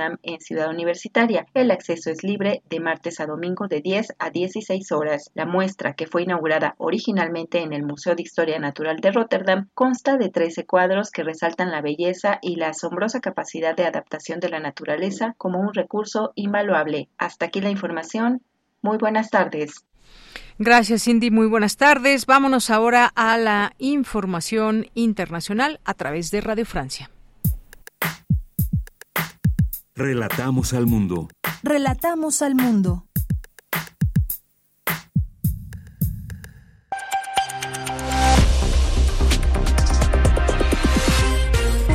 Bienvenidos al flash informativo de Radio Francia Internacional. Hoy es martes 4 de julio. En los controles técnicos nos acompaña Pilar Pérez. Vamos ya con lo más importante de la jornada. Danae Rivadeneira. El primer ministro británico Rishi Sunak pide a Israel que proteja a los civiles en Jenin, en la Cisjordania ocupada, donde se realiza el segundo día de operaciones militares contra un campo de refugiados palestinos. Los ataques de una envergadura inédita en dos décadas han cobrado la vida de 10 personas. Ataques que además han obligado a más de 3.000 palestinos a huir. En paralelo, en Tel Aviv se registró un atentado con automóvil que dejó al menos 10 personas heridas. El presidente francés Emmanuel Macron estimó que el pico de las violencias urbanas ya pasó, aludiendo a la semana de disturbios tras la muerte de un joven de 17 años a manos de un policía. Tras la reunión con alcaldes de las comunas afectadas, Macron anunció un proyecto de ley de urgencia para acelerar la reconstrucción tras la destrucción de edificios, mobiliario urbano y medios de transporte. En Ucrania, al menos 31 personas, entre ellas eh, nueve niños, resultaron heridas en un ataque ruso contra la localidad de Pervomaisky, en la región de Kharkiv, al noreste de Ucrania, anunció el presidente Volodymyr Zelensky. Esta semana se realizará una reunión de urgencia del Consejo de Derechos Humanos de la ONU para abordar la quema de un Corán en Suecia, un acto que provocó una ola de indignación en el mundo musulmán. La reunión se centrará en abordar el aumento alarmante de actos premeditados y de profanación actual del Corán en varios países de Europa, dijo el portavoz de la Organización de la Cooperación Islámica. El gobierno de Venezuela apeló la decisión de la Corte Penal Internacional de reanudar la investigación de presuntos crímenes de lesa humanidad cometidos durante el gobierno del presidente Nicolás Maduro, al considerar que el fallo está sustentado en falencias, informó la Cancillería. El plan del gobierno japonés de verter en el océano agua tratada de la accidentada central nuclear de Fukushima cumple con las normas internacionales de seguridad y tendrá un impacto insignificante. Así lo dijo el jefe del Organismo Internacional de Energía Atómica en una visita a Tokio. El fenómeno climático del niño ya está aquí. Así lo anunció la ONU, que pide a los gobiernos que anticipen las consecuencias del fenómeno para salvar vidas y medios de subsistencia. Hasta aquí las noticias en RFI. Prisma RU. Relatamos al mundo. Dos de la tarde con 18 minutos. Sigamos en los temas internacionales. Vamos a platicar con la doctora Eva Orduña, ella es investigadora del Centro de Investigaciones sobre América Latina y el Caribe. Doctora, ¿cómo está? Muy buenas tardes. Buenas tardes, gusto estar con ustedes. Gracias, doctora. Pues el gusto también es nuestro y usted que ha seguido pues distintos temas a nivel América Latina y el Caribe, ¿qué es lo que está pasando allá en Guatemala? Ya teníamos oportunidad de hablar de las elecciones, de lo que había sucedido con los eh, candidatos que quedaron muy cercanos y que pues tiene que haber una segunda vuelta, pero pues ya eh, vimos este tema de que la Corte Constitucional de Constitucionalidad de Guatemala ordenó el pasado sábado a la autoridad electoral suspender la oficialización de resultados de los comicios del domingo hasta que estén revisadas las quejas de irregularidades presentadas por partidos de derecha. ¿Ante qué situación estamos? ¿Qué es lo que se puede vislumbrar con esta acción, doctora?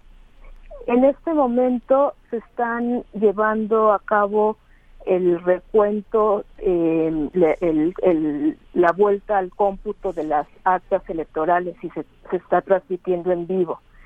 eh, lo que, bueno, el, el martes pasado habíamos tenido oportunidad de conversar sobre esta sorpresiva que, que, ganó el, movimiento mm, Sevilla este este sorpresivo éxito en, en, las elecciones.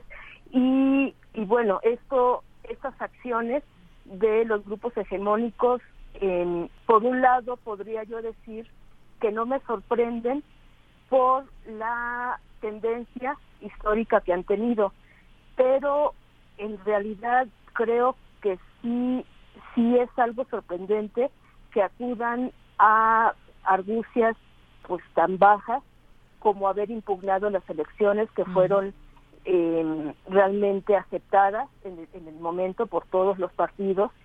Y, bueno también hubo misión de observadores electorales de la de la OEA e, esta misma misión señaló que solamente hubo impugnaciones en el momento de 0.01% de los votos emitidos inclusive los, los, los candidatos aceptaron su derrota, incluida Suri Ríos, eh, la hija de, de Ríos Montt, quien fue eh, un dictador eh, condenado por genocidio en, en, los tribunales internos y que bueno también representa como lo más duro de, de la derecha.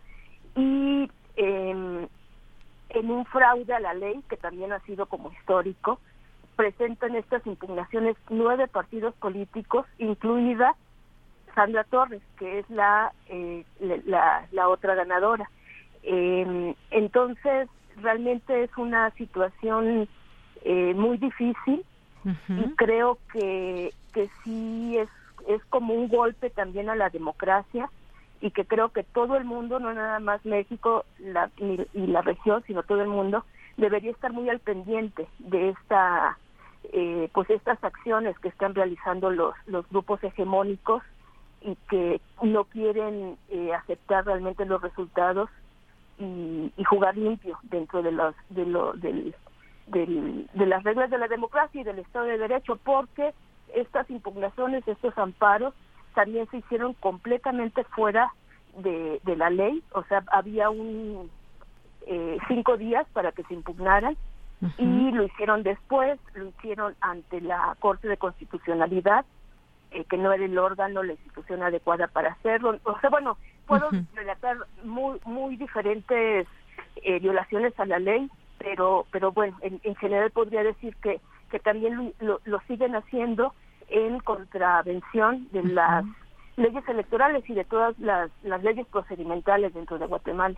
Ya, pues qué, qué situación tan grave, por decir lo menos, cuando pues eh, este país lo que requiere, digo, este país y todos los países es que pues se respete ese derecho no solamente de votar, sino que el voto que se haya emitido.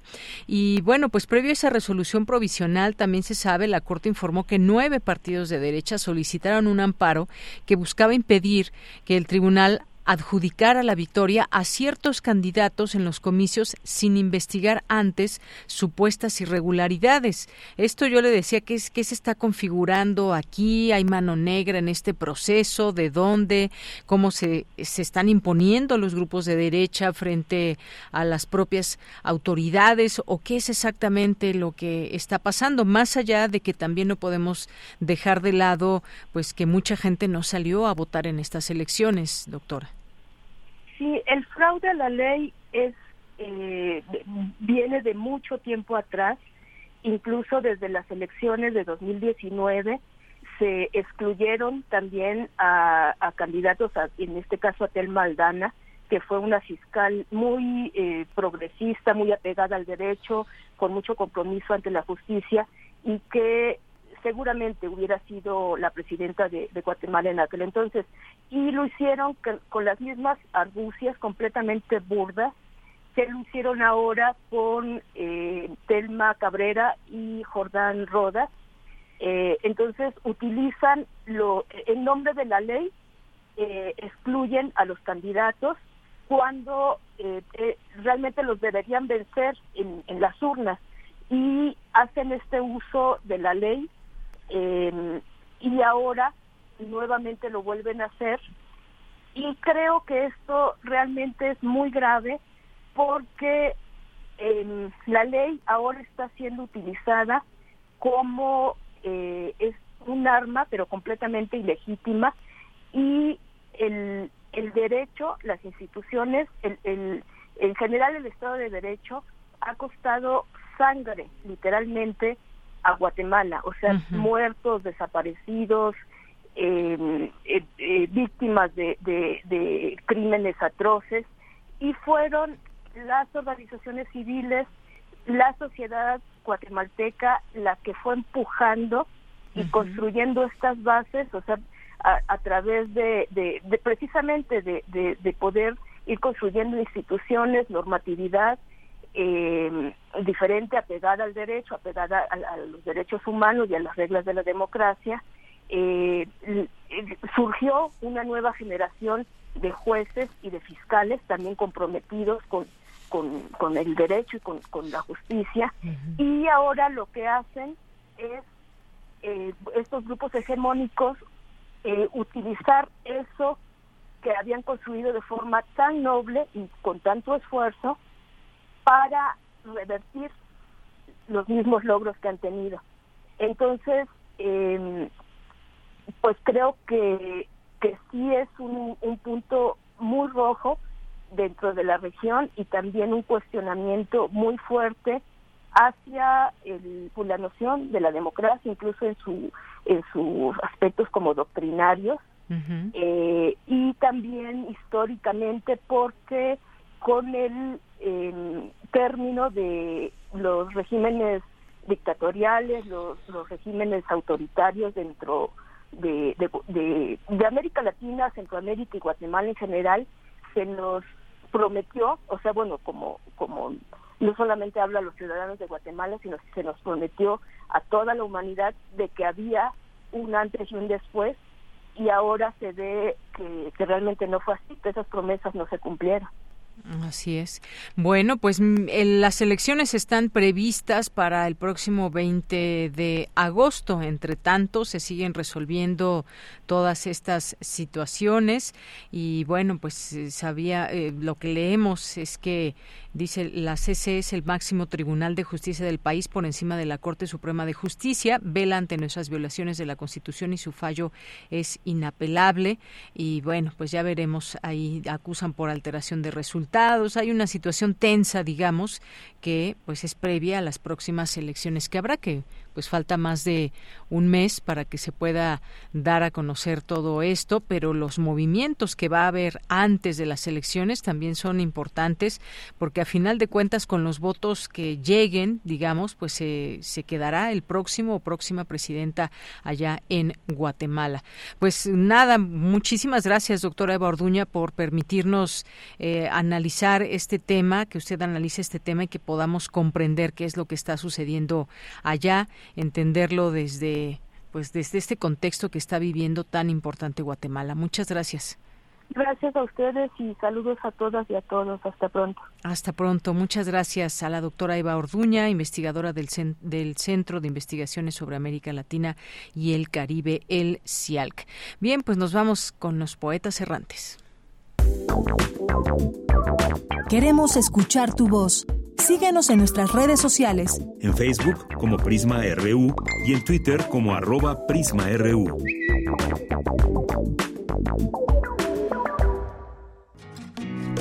Poeta soy,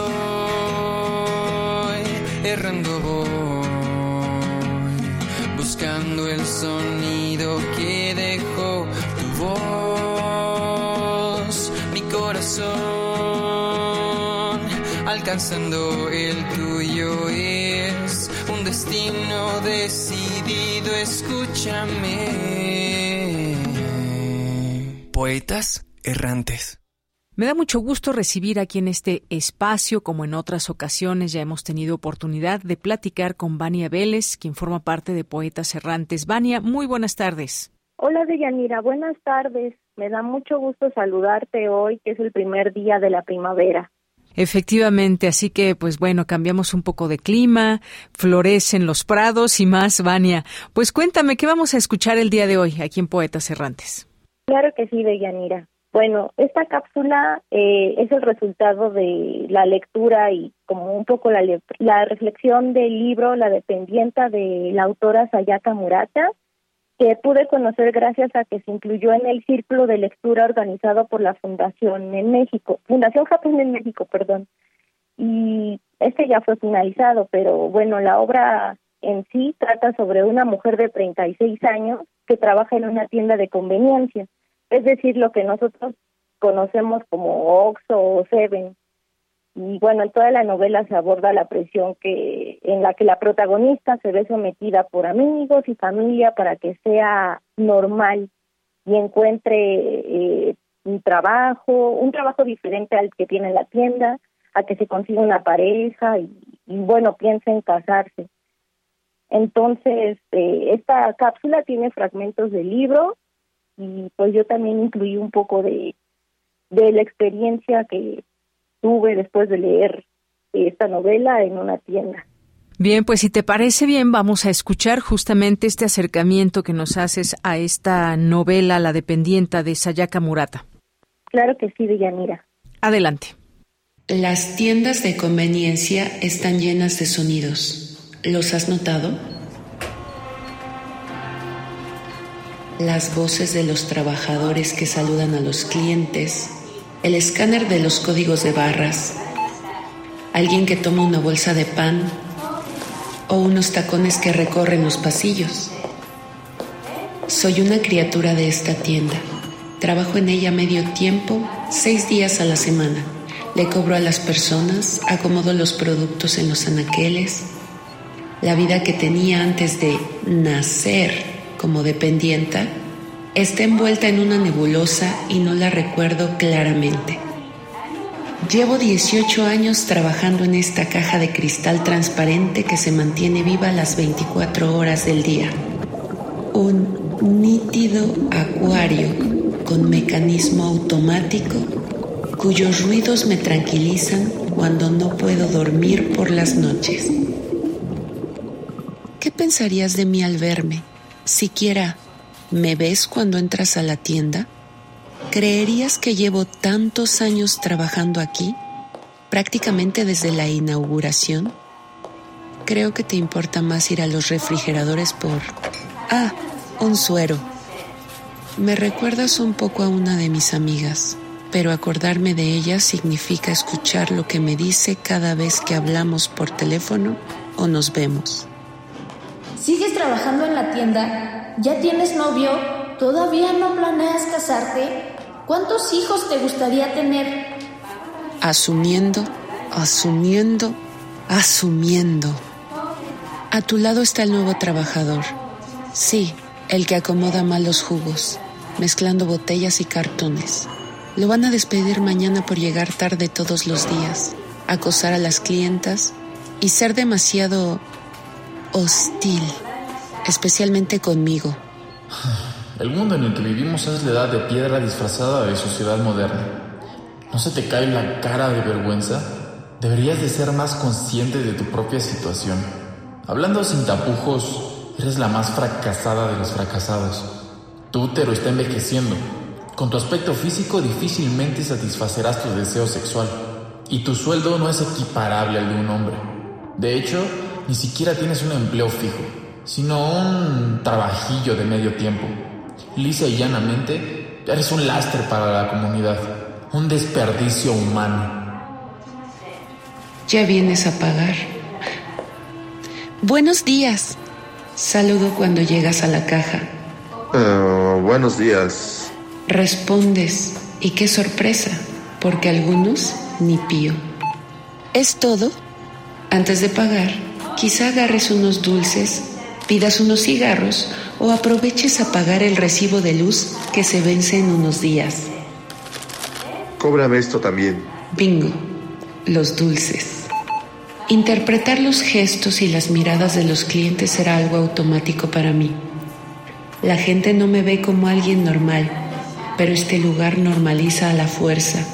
Solo tengo que ponerme el uniforme y comportarme según el manual de cumplimiento normativo. A mí no me importa seguir el rumbo de la comunidad, no me importa tener novio, no me importa casarme, no me importa tener hijos. Arrastraré mi carga genética yo sola hasta el fin de mis días, procurando no dejar ni una huella en ningún lado.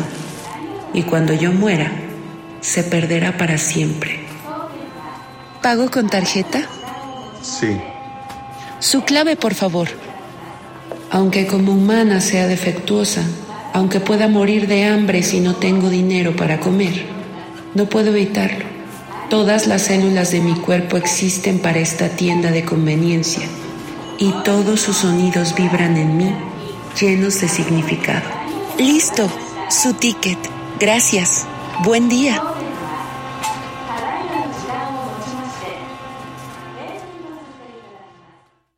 Bien, pues ya escuchamos esta cápsula hoy, Vania, pues intensa, con muchas situaciones que nos hacen reflexionar sobre el trabajo que puede ser estar como dependienta en un lugar, como decías, una tienda de conveniencia.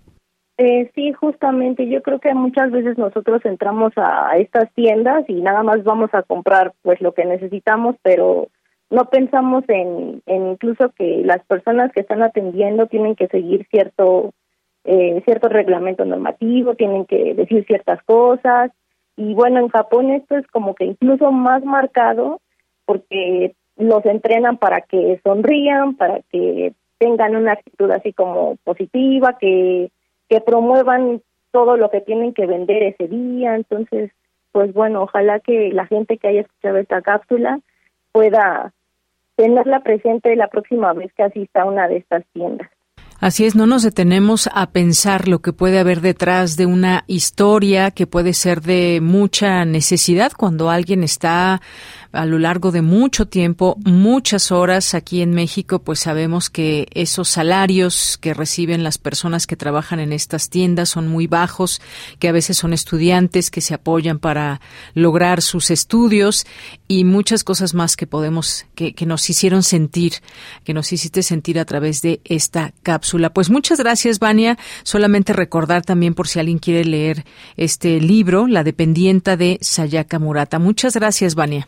Muchas gracias a ti, Deyanira, y también gracias a las personas que me ayudaron a construir esta cápsula, tanto actores como personas que, que ayudaron en, los sonidos y en la edición. Y bueno, que pases una excelente primavera. Igualmente, Vania, y pues saludos a todas y todos los poetas errantes, Lupita Buenroso, Pablo Castro, Leslie Estrada, Sergio David y quienes formen parte también de este equipo. Muchas gracias, Vania. Un abrazo y hasta pronto. Hasta pronto. Continuamos. Esta es una producción de Poetas Errantes, unidos con la poesía y el corazón. Algo en ti me es muy familiar. Hay algo en este encuentro que no quiero olvidar. Poeta soy.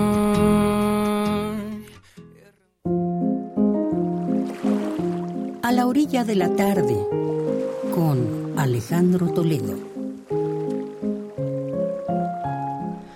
Dos de la tarde con 38 minutos. Ya estamos en el verano, Alejandro Toledo, no en la primavera, pero bueno, fue una retransmisión de nuestros poetas errantes, una cápsula. Alejandro Toledo nos acompaña hoy aquí en cabina. ¿Cómo estás, Alejandro? Muy bien, Deyanira. ¿Tú cómo estás? Muy bien, muchas gracias. Aquí que nos visitas con, con la familia y pues como dices, aquí ya se siente este ambiente de radio que muchas veces no se tiene cuando estamos, estamos en otro sitio, ¿no? Sí, como que ante el micrófono es, es una vibración distinta, yo siento que cuando lo hacemos por, por el celular y con la distancia y eso, claro, ¿no? Nomás la, sí, la emoción, los nervios que de repente nos, nos aquejan cuando vemos que está al aire el micrófono, ¿no? y que cualquier error puede ser garrafal. No, no es cierto, no, no pasa nada. Esperemos que no. bueno, pues Alejandro Toledo, muchas gracias por, por venir hoy a cabina y nos vas a hablar de, de cuatro tomos fasimilares de Gorostiza, Elizondo, Lizalde y Segovia. Cuéntanos. Fíjate que visitamos eh, hace unos meses a, a, a, un artista que se llama Eco. Fuimos a su taller, no sé si tú conoces la obra de Eco.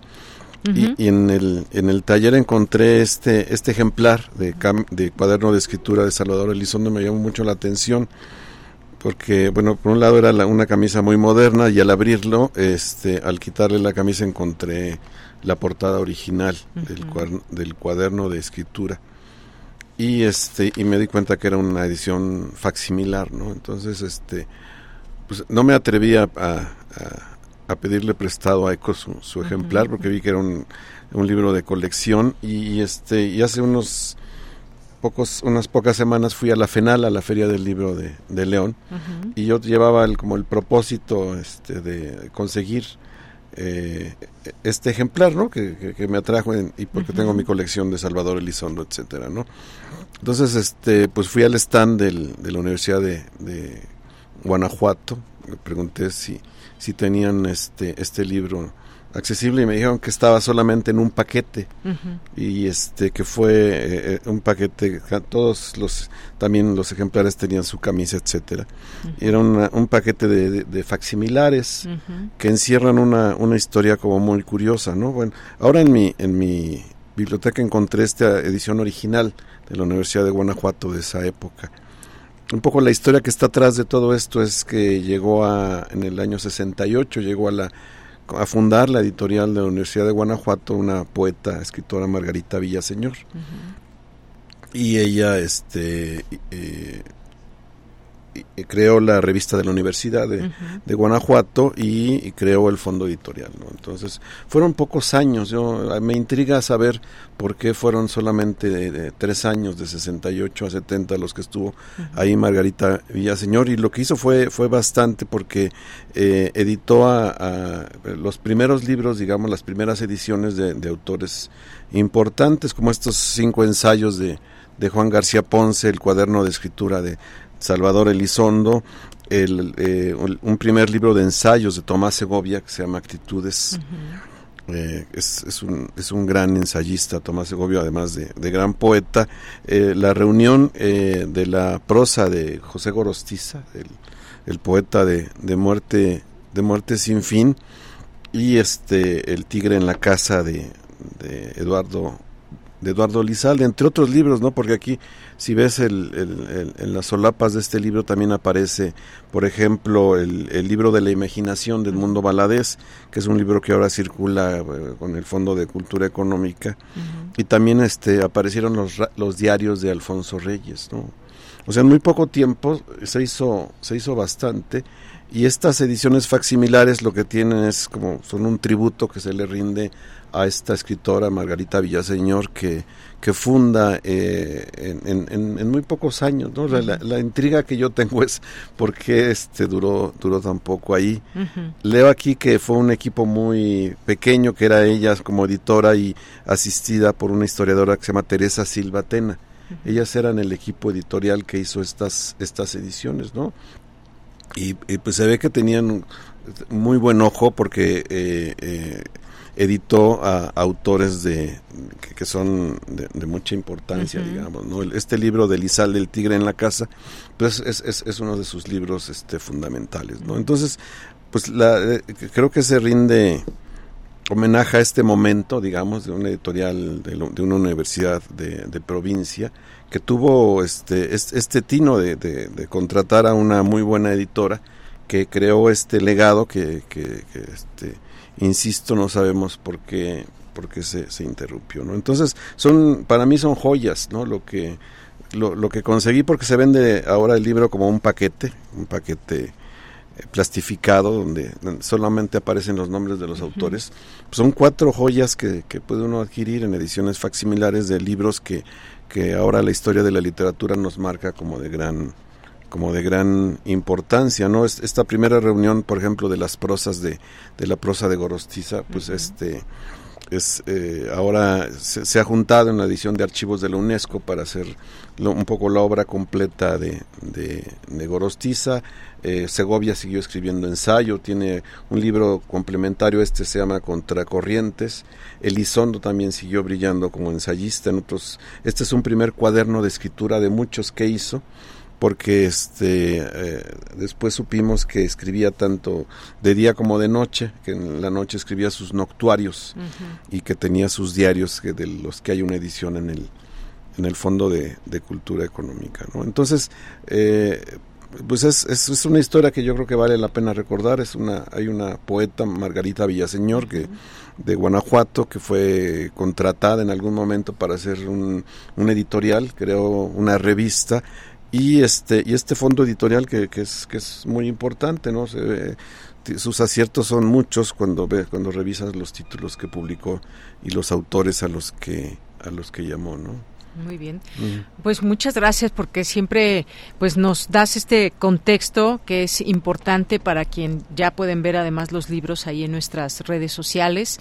Esto esta foto que nos que nos enviaste y que se pueden ver estos eh, estos tomos facsimilares como bien nos cuentas y que nos puede justamente envolver en conocer si es que hay personas que puedan estar escuchándonos que no conocen estas obras en particular, pues que puedan tener acceso a estos a estos tomos.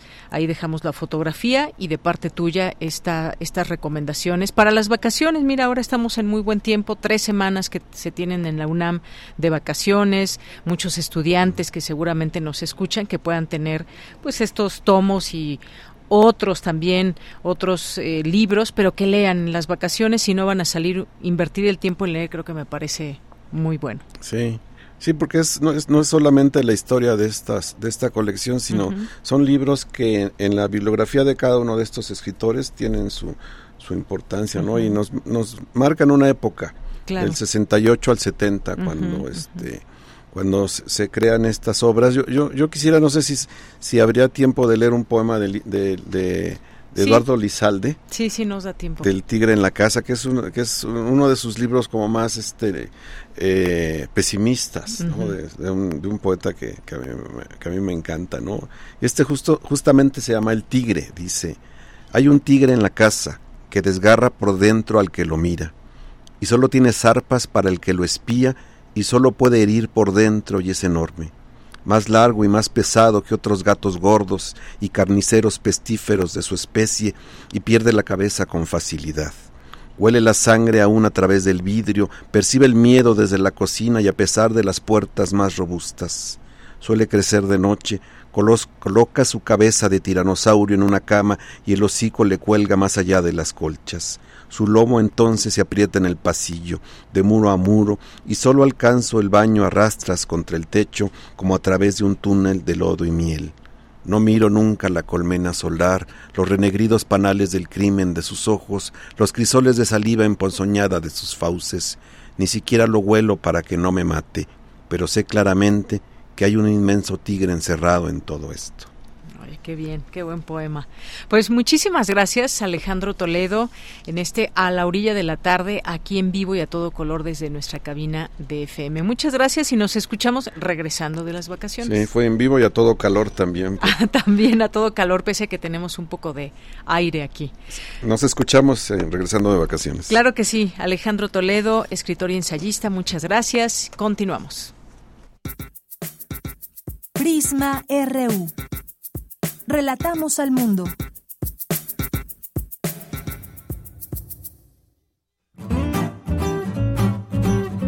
Cultura RU.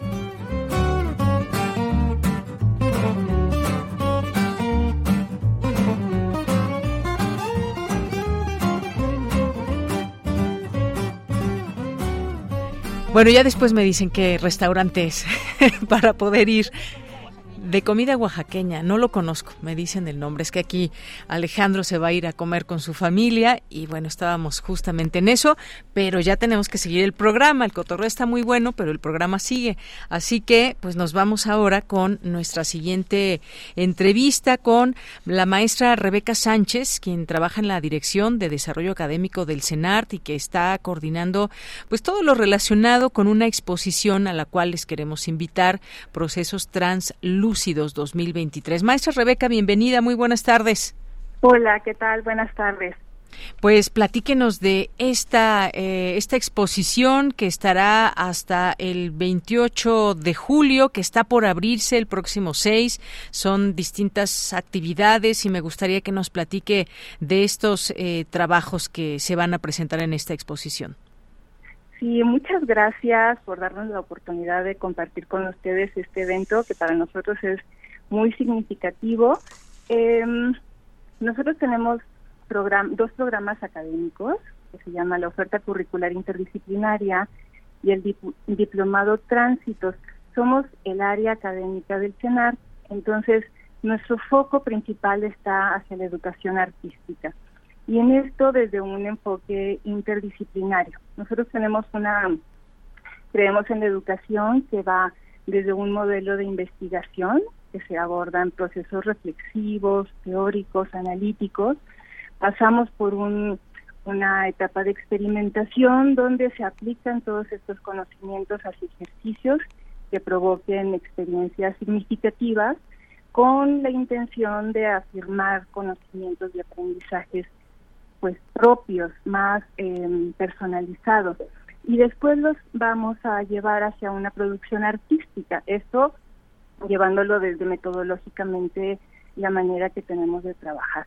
Entonces es aquí donde se aterriza y viene la prudencia y la pertinencia de, de esta eh, exposición que vamos que estamos a punto de inaugurar, porque en la producción artística eh, se van a poder concretar todos los procesos creativos eh, que se fueron decantando a lo largo del semestre y devienen en alguna, este, se concretan ya sea en un objeto que se puede mostrar y compartir o en un evento em, de arte vivo, aquello performático o aquella exposición que se haga pues como comentario hacia un público que en este momento nos visite.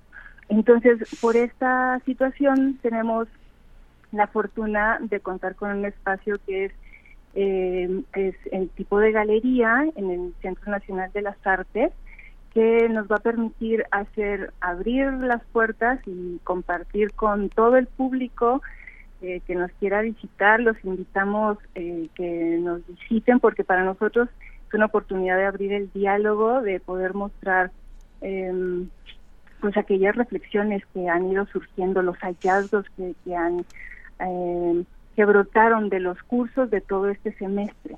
Entonces vamos a tener 19 obras, pues em, a lo largo de todo el mes de julio. Serían 106 participantes, todos ellos estudiantes que han estado en nuestra en nuestro proceso, en nuestros programas educativos. Y este pues básicamente son eh, producciones que están surgiendo, que están ahora, ahora en el horno, que están a punto de, de ver la luz y que pues nos interesará mucho reflexionarlas y compartirlas.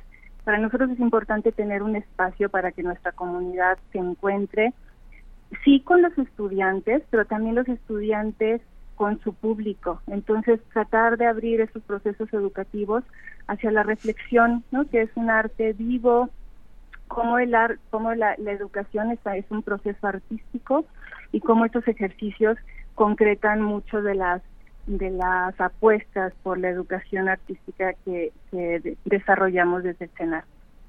Efectivamente, pues muchas gracias por platicarnos todo esto. Creo que los procesos también para eh, generar una exposición es muy interesante de conocerlos. Aquí, por lo que también nos dice maestra, pues esta participación de estudiantes de escuelas de arte que siempre es importante conocer ese desarrollo, cómo se entiende el arte, qué es lo que están haciendo, cuál es la propuesta, sobre todo temas de experimentación, eh, construcción de ambientes sonoros, en fin, una exploración creativa interesante de jóvenes estudiantes, eh, también pues en este diplomado que leo de tránsitos que participaron artistas, investigadores y creadores. Yo decía del 6 al 28 de julio, ¿dónde es que se van a presentar? en qué parte del CENART puede la gente a partir del 6 de julio poder eh, pues conocer de esta exposición. Es en la Galería Arte Binario, que se encuentra en el Centro Nacional de las Artes. Hay eh, diversas galerías en el CENART. Esta es una eh, que se, encuentra en los pasillos centrales. encontrarán la señalética indicando hacia dónde está y em, ahí ocurrirá del 6 de julio al 28 de julio. La programación general la pueden consultar en la página del CENAR, cenar.gov.mx, en las actividades que están programadas, está mm, definiéndose cada día, va a ir cambiando.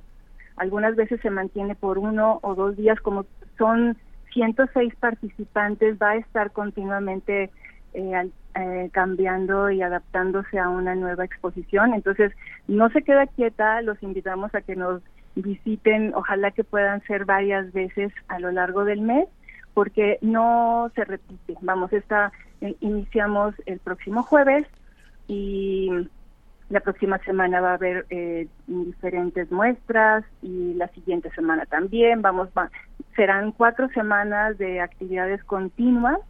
La clausura se programa para el 28. Ese día también tenemos un evento sonoro de live coding. Entonces va a ser una diversidad de formatos que realmente sí, pues tienen mucha calidad, son experimentales, como bien nos dices, pero eh, tienen, están eh, tienen raíces hacia la, los cursos que recientemente terminaron. Entonces, por ahí es una producción fresca, nueva, que, que lo que propone son abrir líneas de pensamiento, que es lo que está pasando con la educación artística y con las artes. Muy bien, pues muchas gracias. Dejamos esta invitación aquí para nuestro público que nos está escuchando y que pueda darse una vuelta por el CENART. Hay muchas personas que ya salieron de vacaciones y que pueden eh, pues generar estas visitas y no se van a arrepentir, al contrario, lo van a disfrutar mucho. Pues muchas gracias, muchas gracias por esta entrevista, maestra Rebeca. Quisiera nada más recordar que los horarios van a cambiar dependiendo del evento que esté programado. Entonces, eh, por favor, les pedimos que revisen la, la programación y con todo gusto los esperamos por acá. Será es un, un, placer dialogar con ustedes. Ojalá que puedan eh, venir y que nos, nos contacten, nos pregunten. Será muy lindo. nuestra intención es abrir diálogos, abrir, abrir fuentes de diálogos, de colaboración y que el arte pues le llegue a todo mundo interesado. No, no, es, no es nada más para los artistas, sino que es un, es un derecho de todos. Muy bien, pues maestra Rebeca Sánchez, muchas gracias por estar aquí y pues ahí nos veremos en el CENAR. Muchas gracias. A ustedes muchas gracias, hasta luego. Hasta luego. La maestra Rebeca Sánchez, quien es parte de esta Dirección de Desarrollo Académico del CENART y que coordina esta exposición Procesos Translúcidos 2023. Y ya casi nos vamos rápidamente, solamente les cuento que, que pues por escribir un tuit hay una mujer de Arabia Saudí que está en la cárcel y pasará 30 años de cárcel solamente por haber escrito en Twitter. Una nación, como sabemos, en la que están presentes la tortura, las detenciones arbitrarias, la falta de derechos humanos. Sus ciudadanos no tienen permitida la libertad de expresión y pueden reunirse libremente. Un lugar en el que el papel de las mujeres está sometido al hogar y al cuidado de los hijos sin ningún tipo de oportunidad para su desarrollo. Así lo revela Amnistía Internacional. Mañana les cuento de esta historia, una mujer que está encarcelada por esta razón. Nos vamos a despedir, gracias a todo el equipo. Em, vamos a despedirnos con una canción que nos pide Jorge Morán Guzmán desde el viernes y que es eh, El día que llegaron las lluvias con Le Dijan Singers que es eh, la versión orquestal, ¿verdad? Es la versión orquestal. No, no es la versión. Es la de es la de Dean Singers. Bueno, con eso nos despedimos. Complacido Jorge, a nombre de todo el equipo soy de Yanira Morán. Gracias, buenas tardes y buen provecho. Hasta mañana.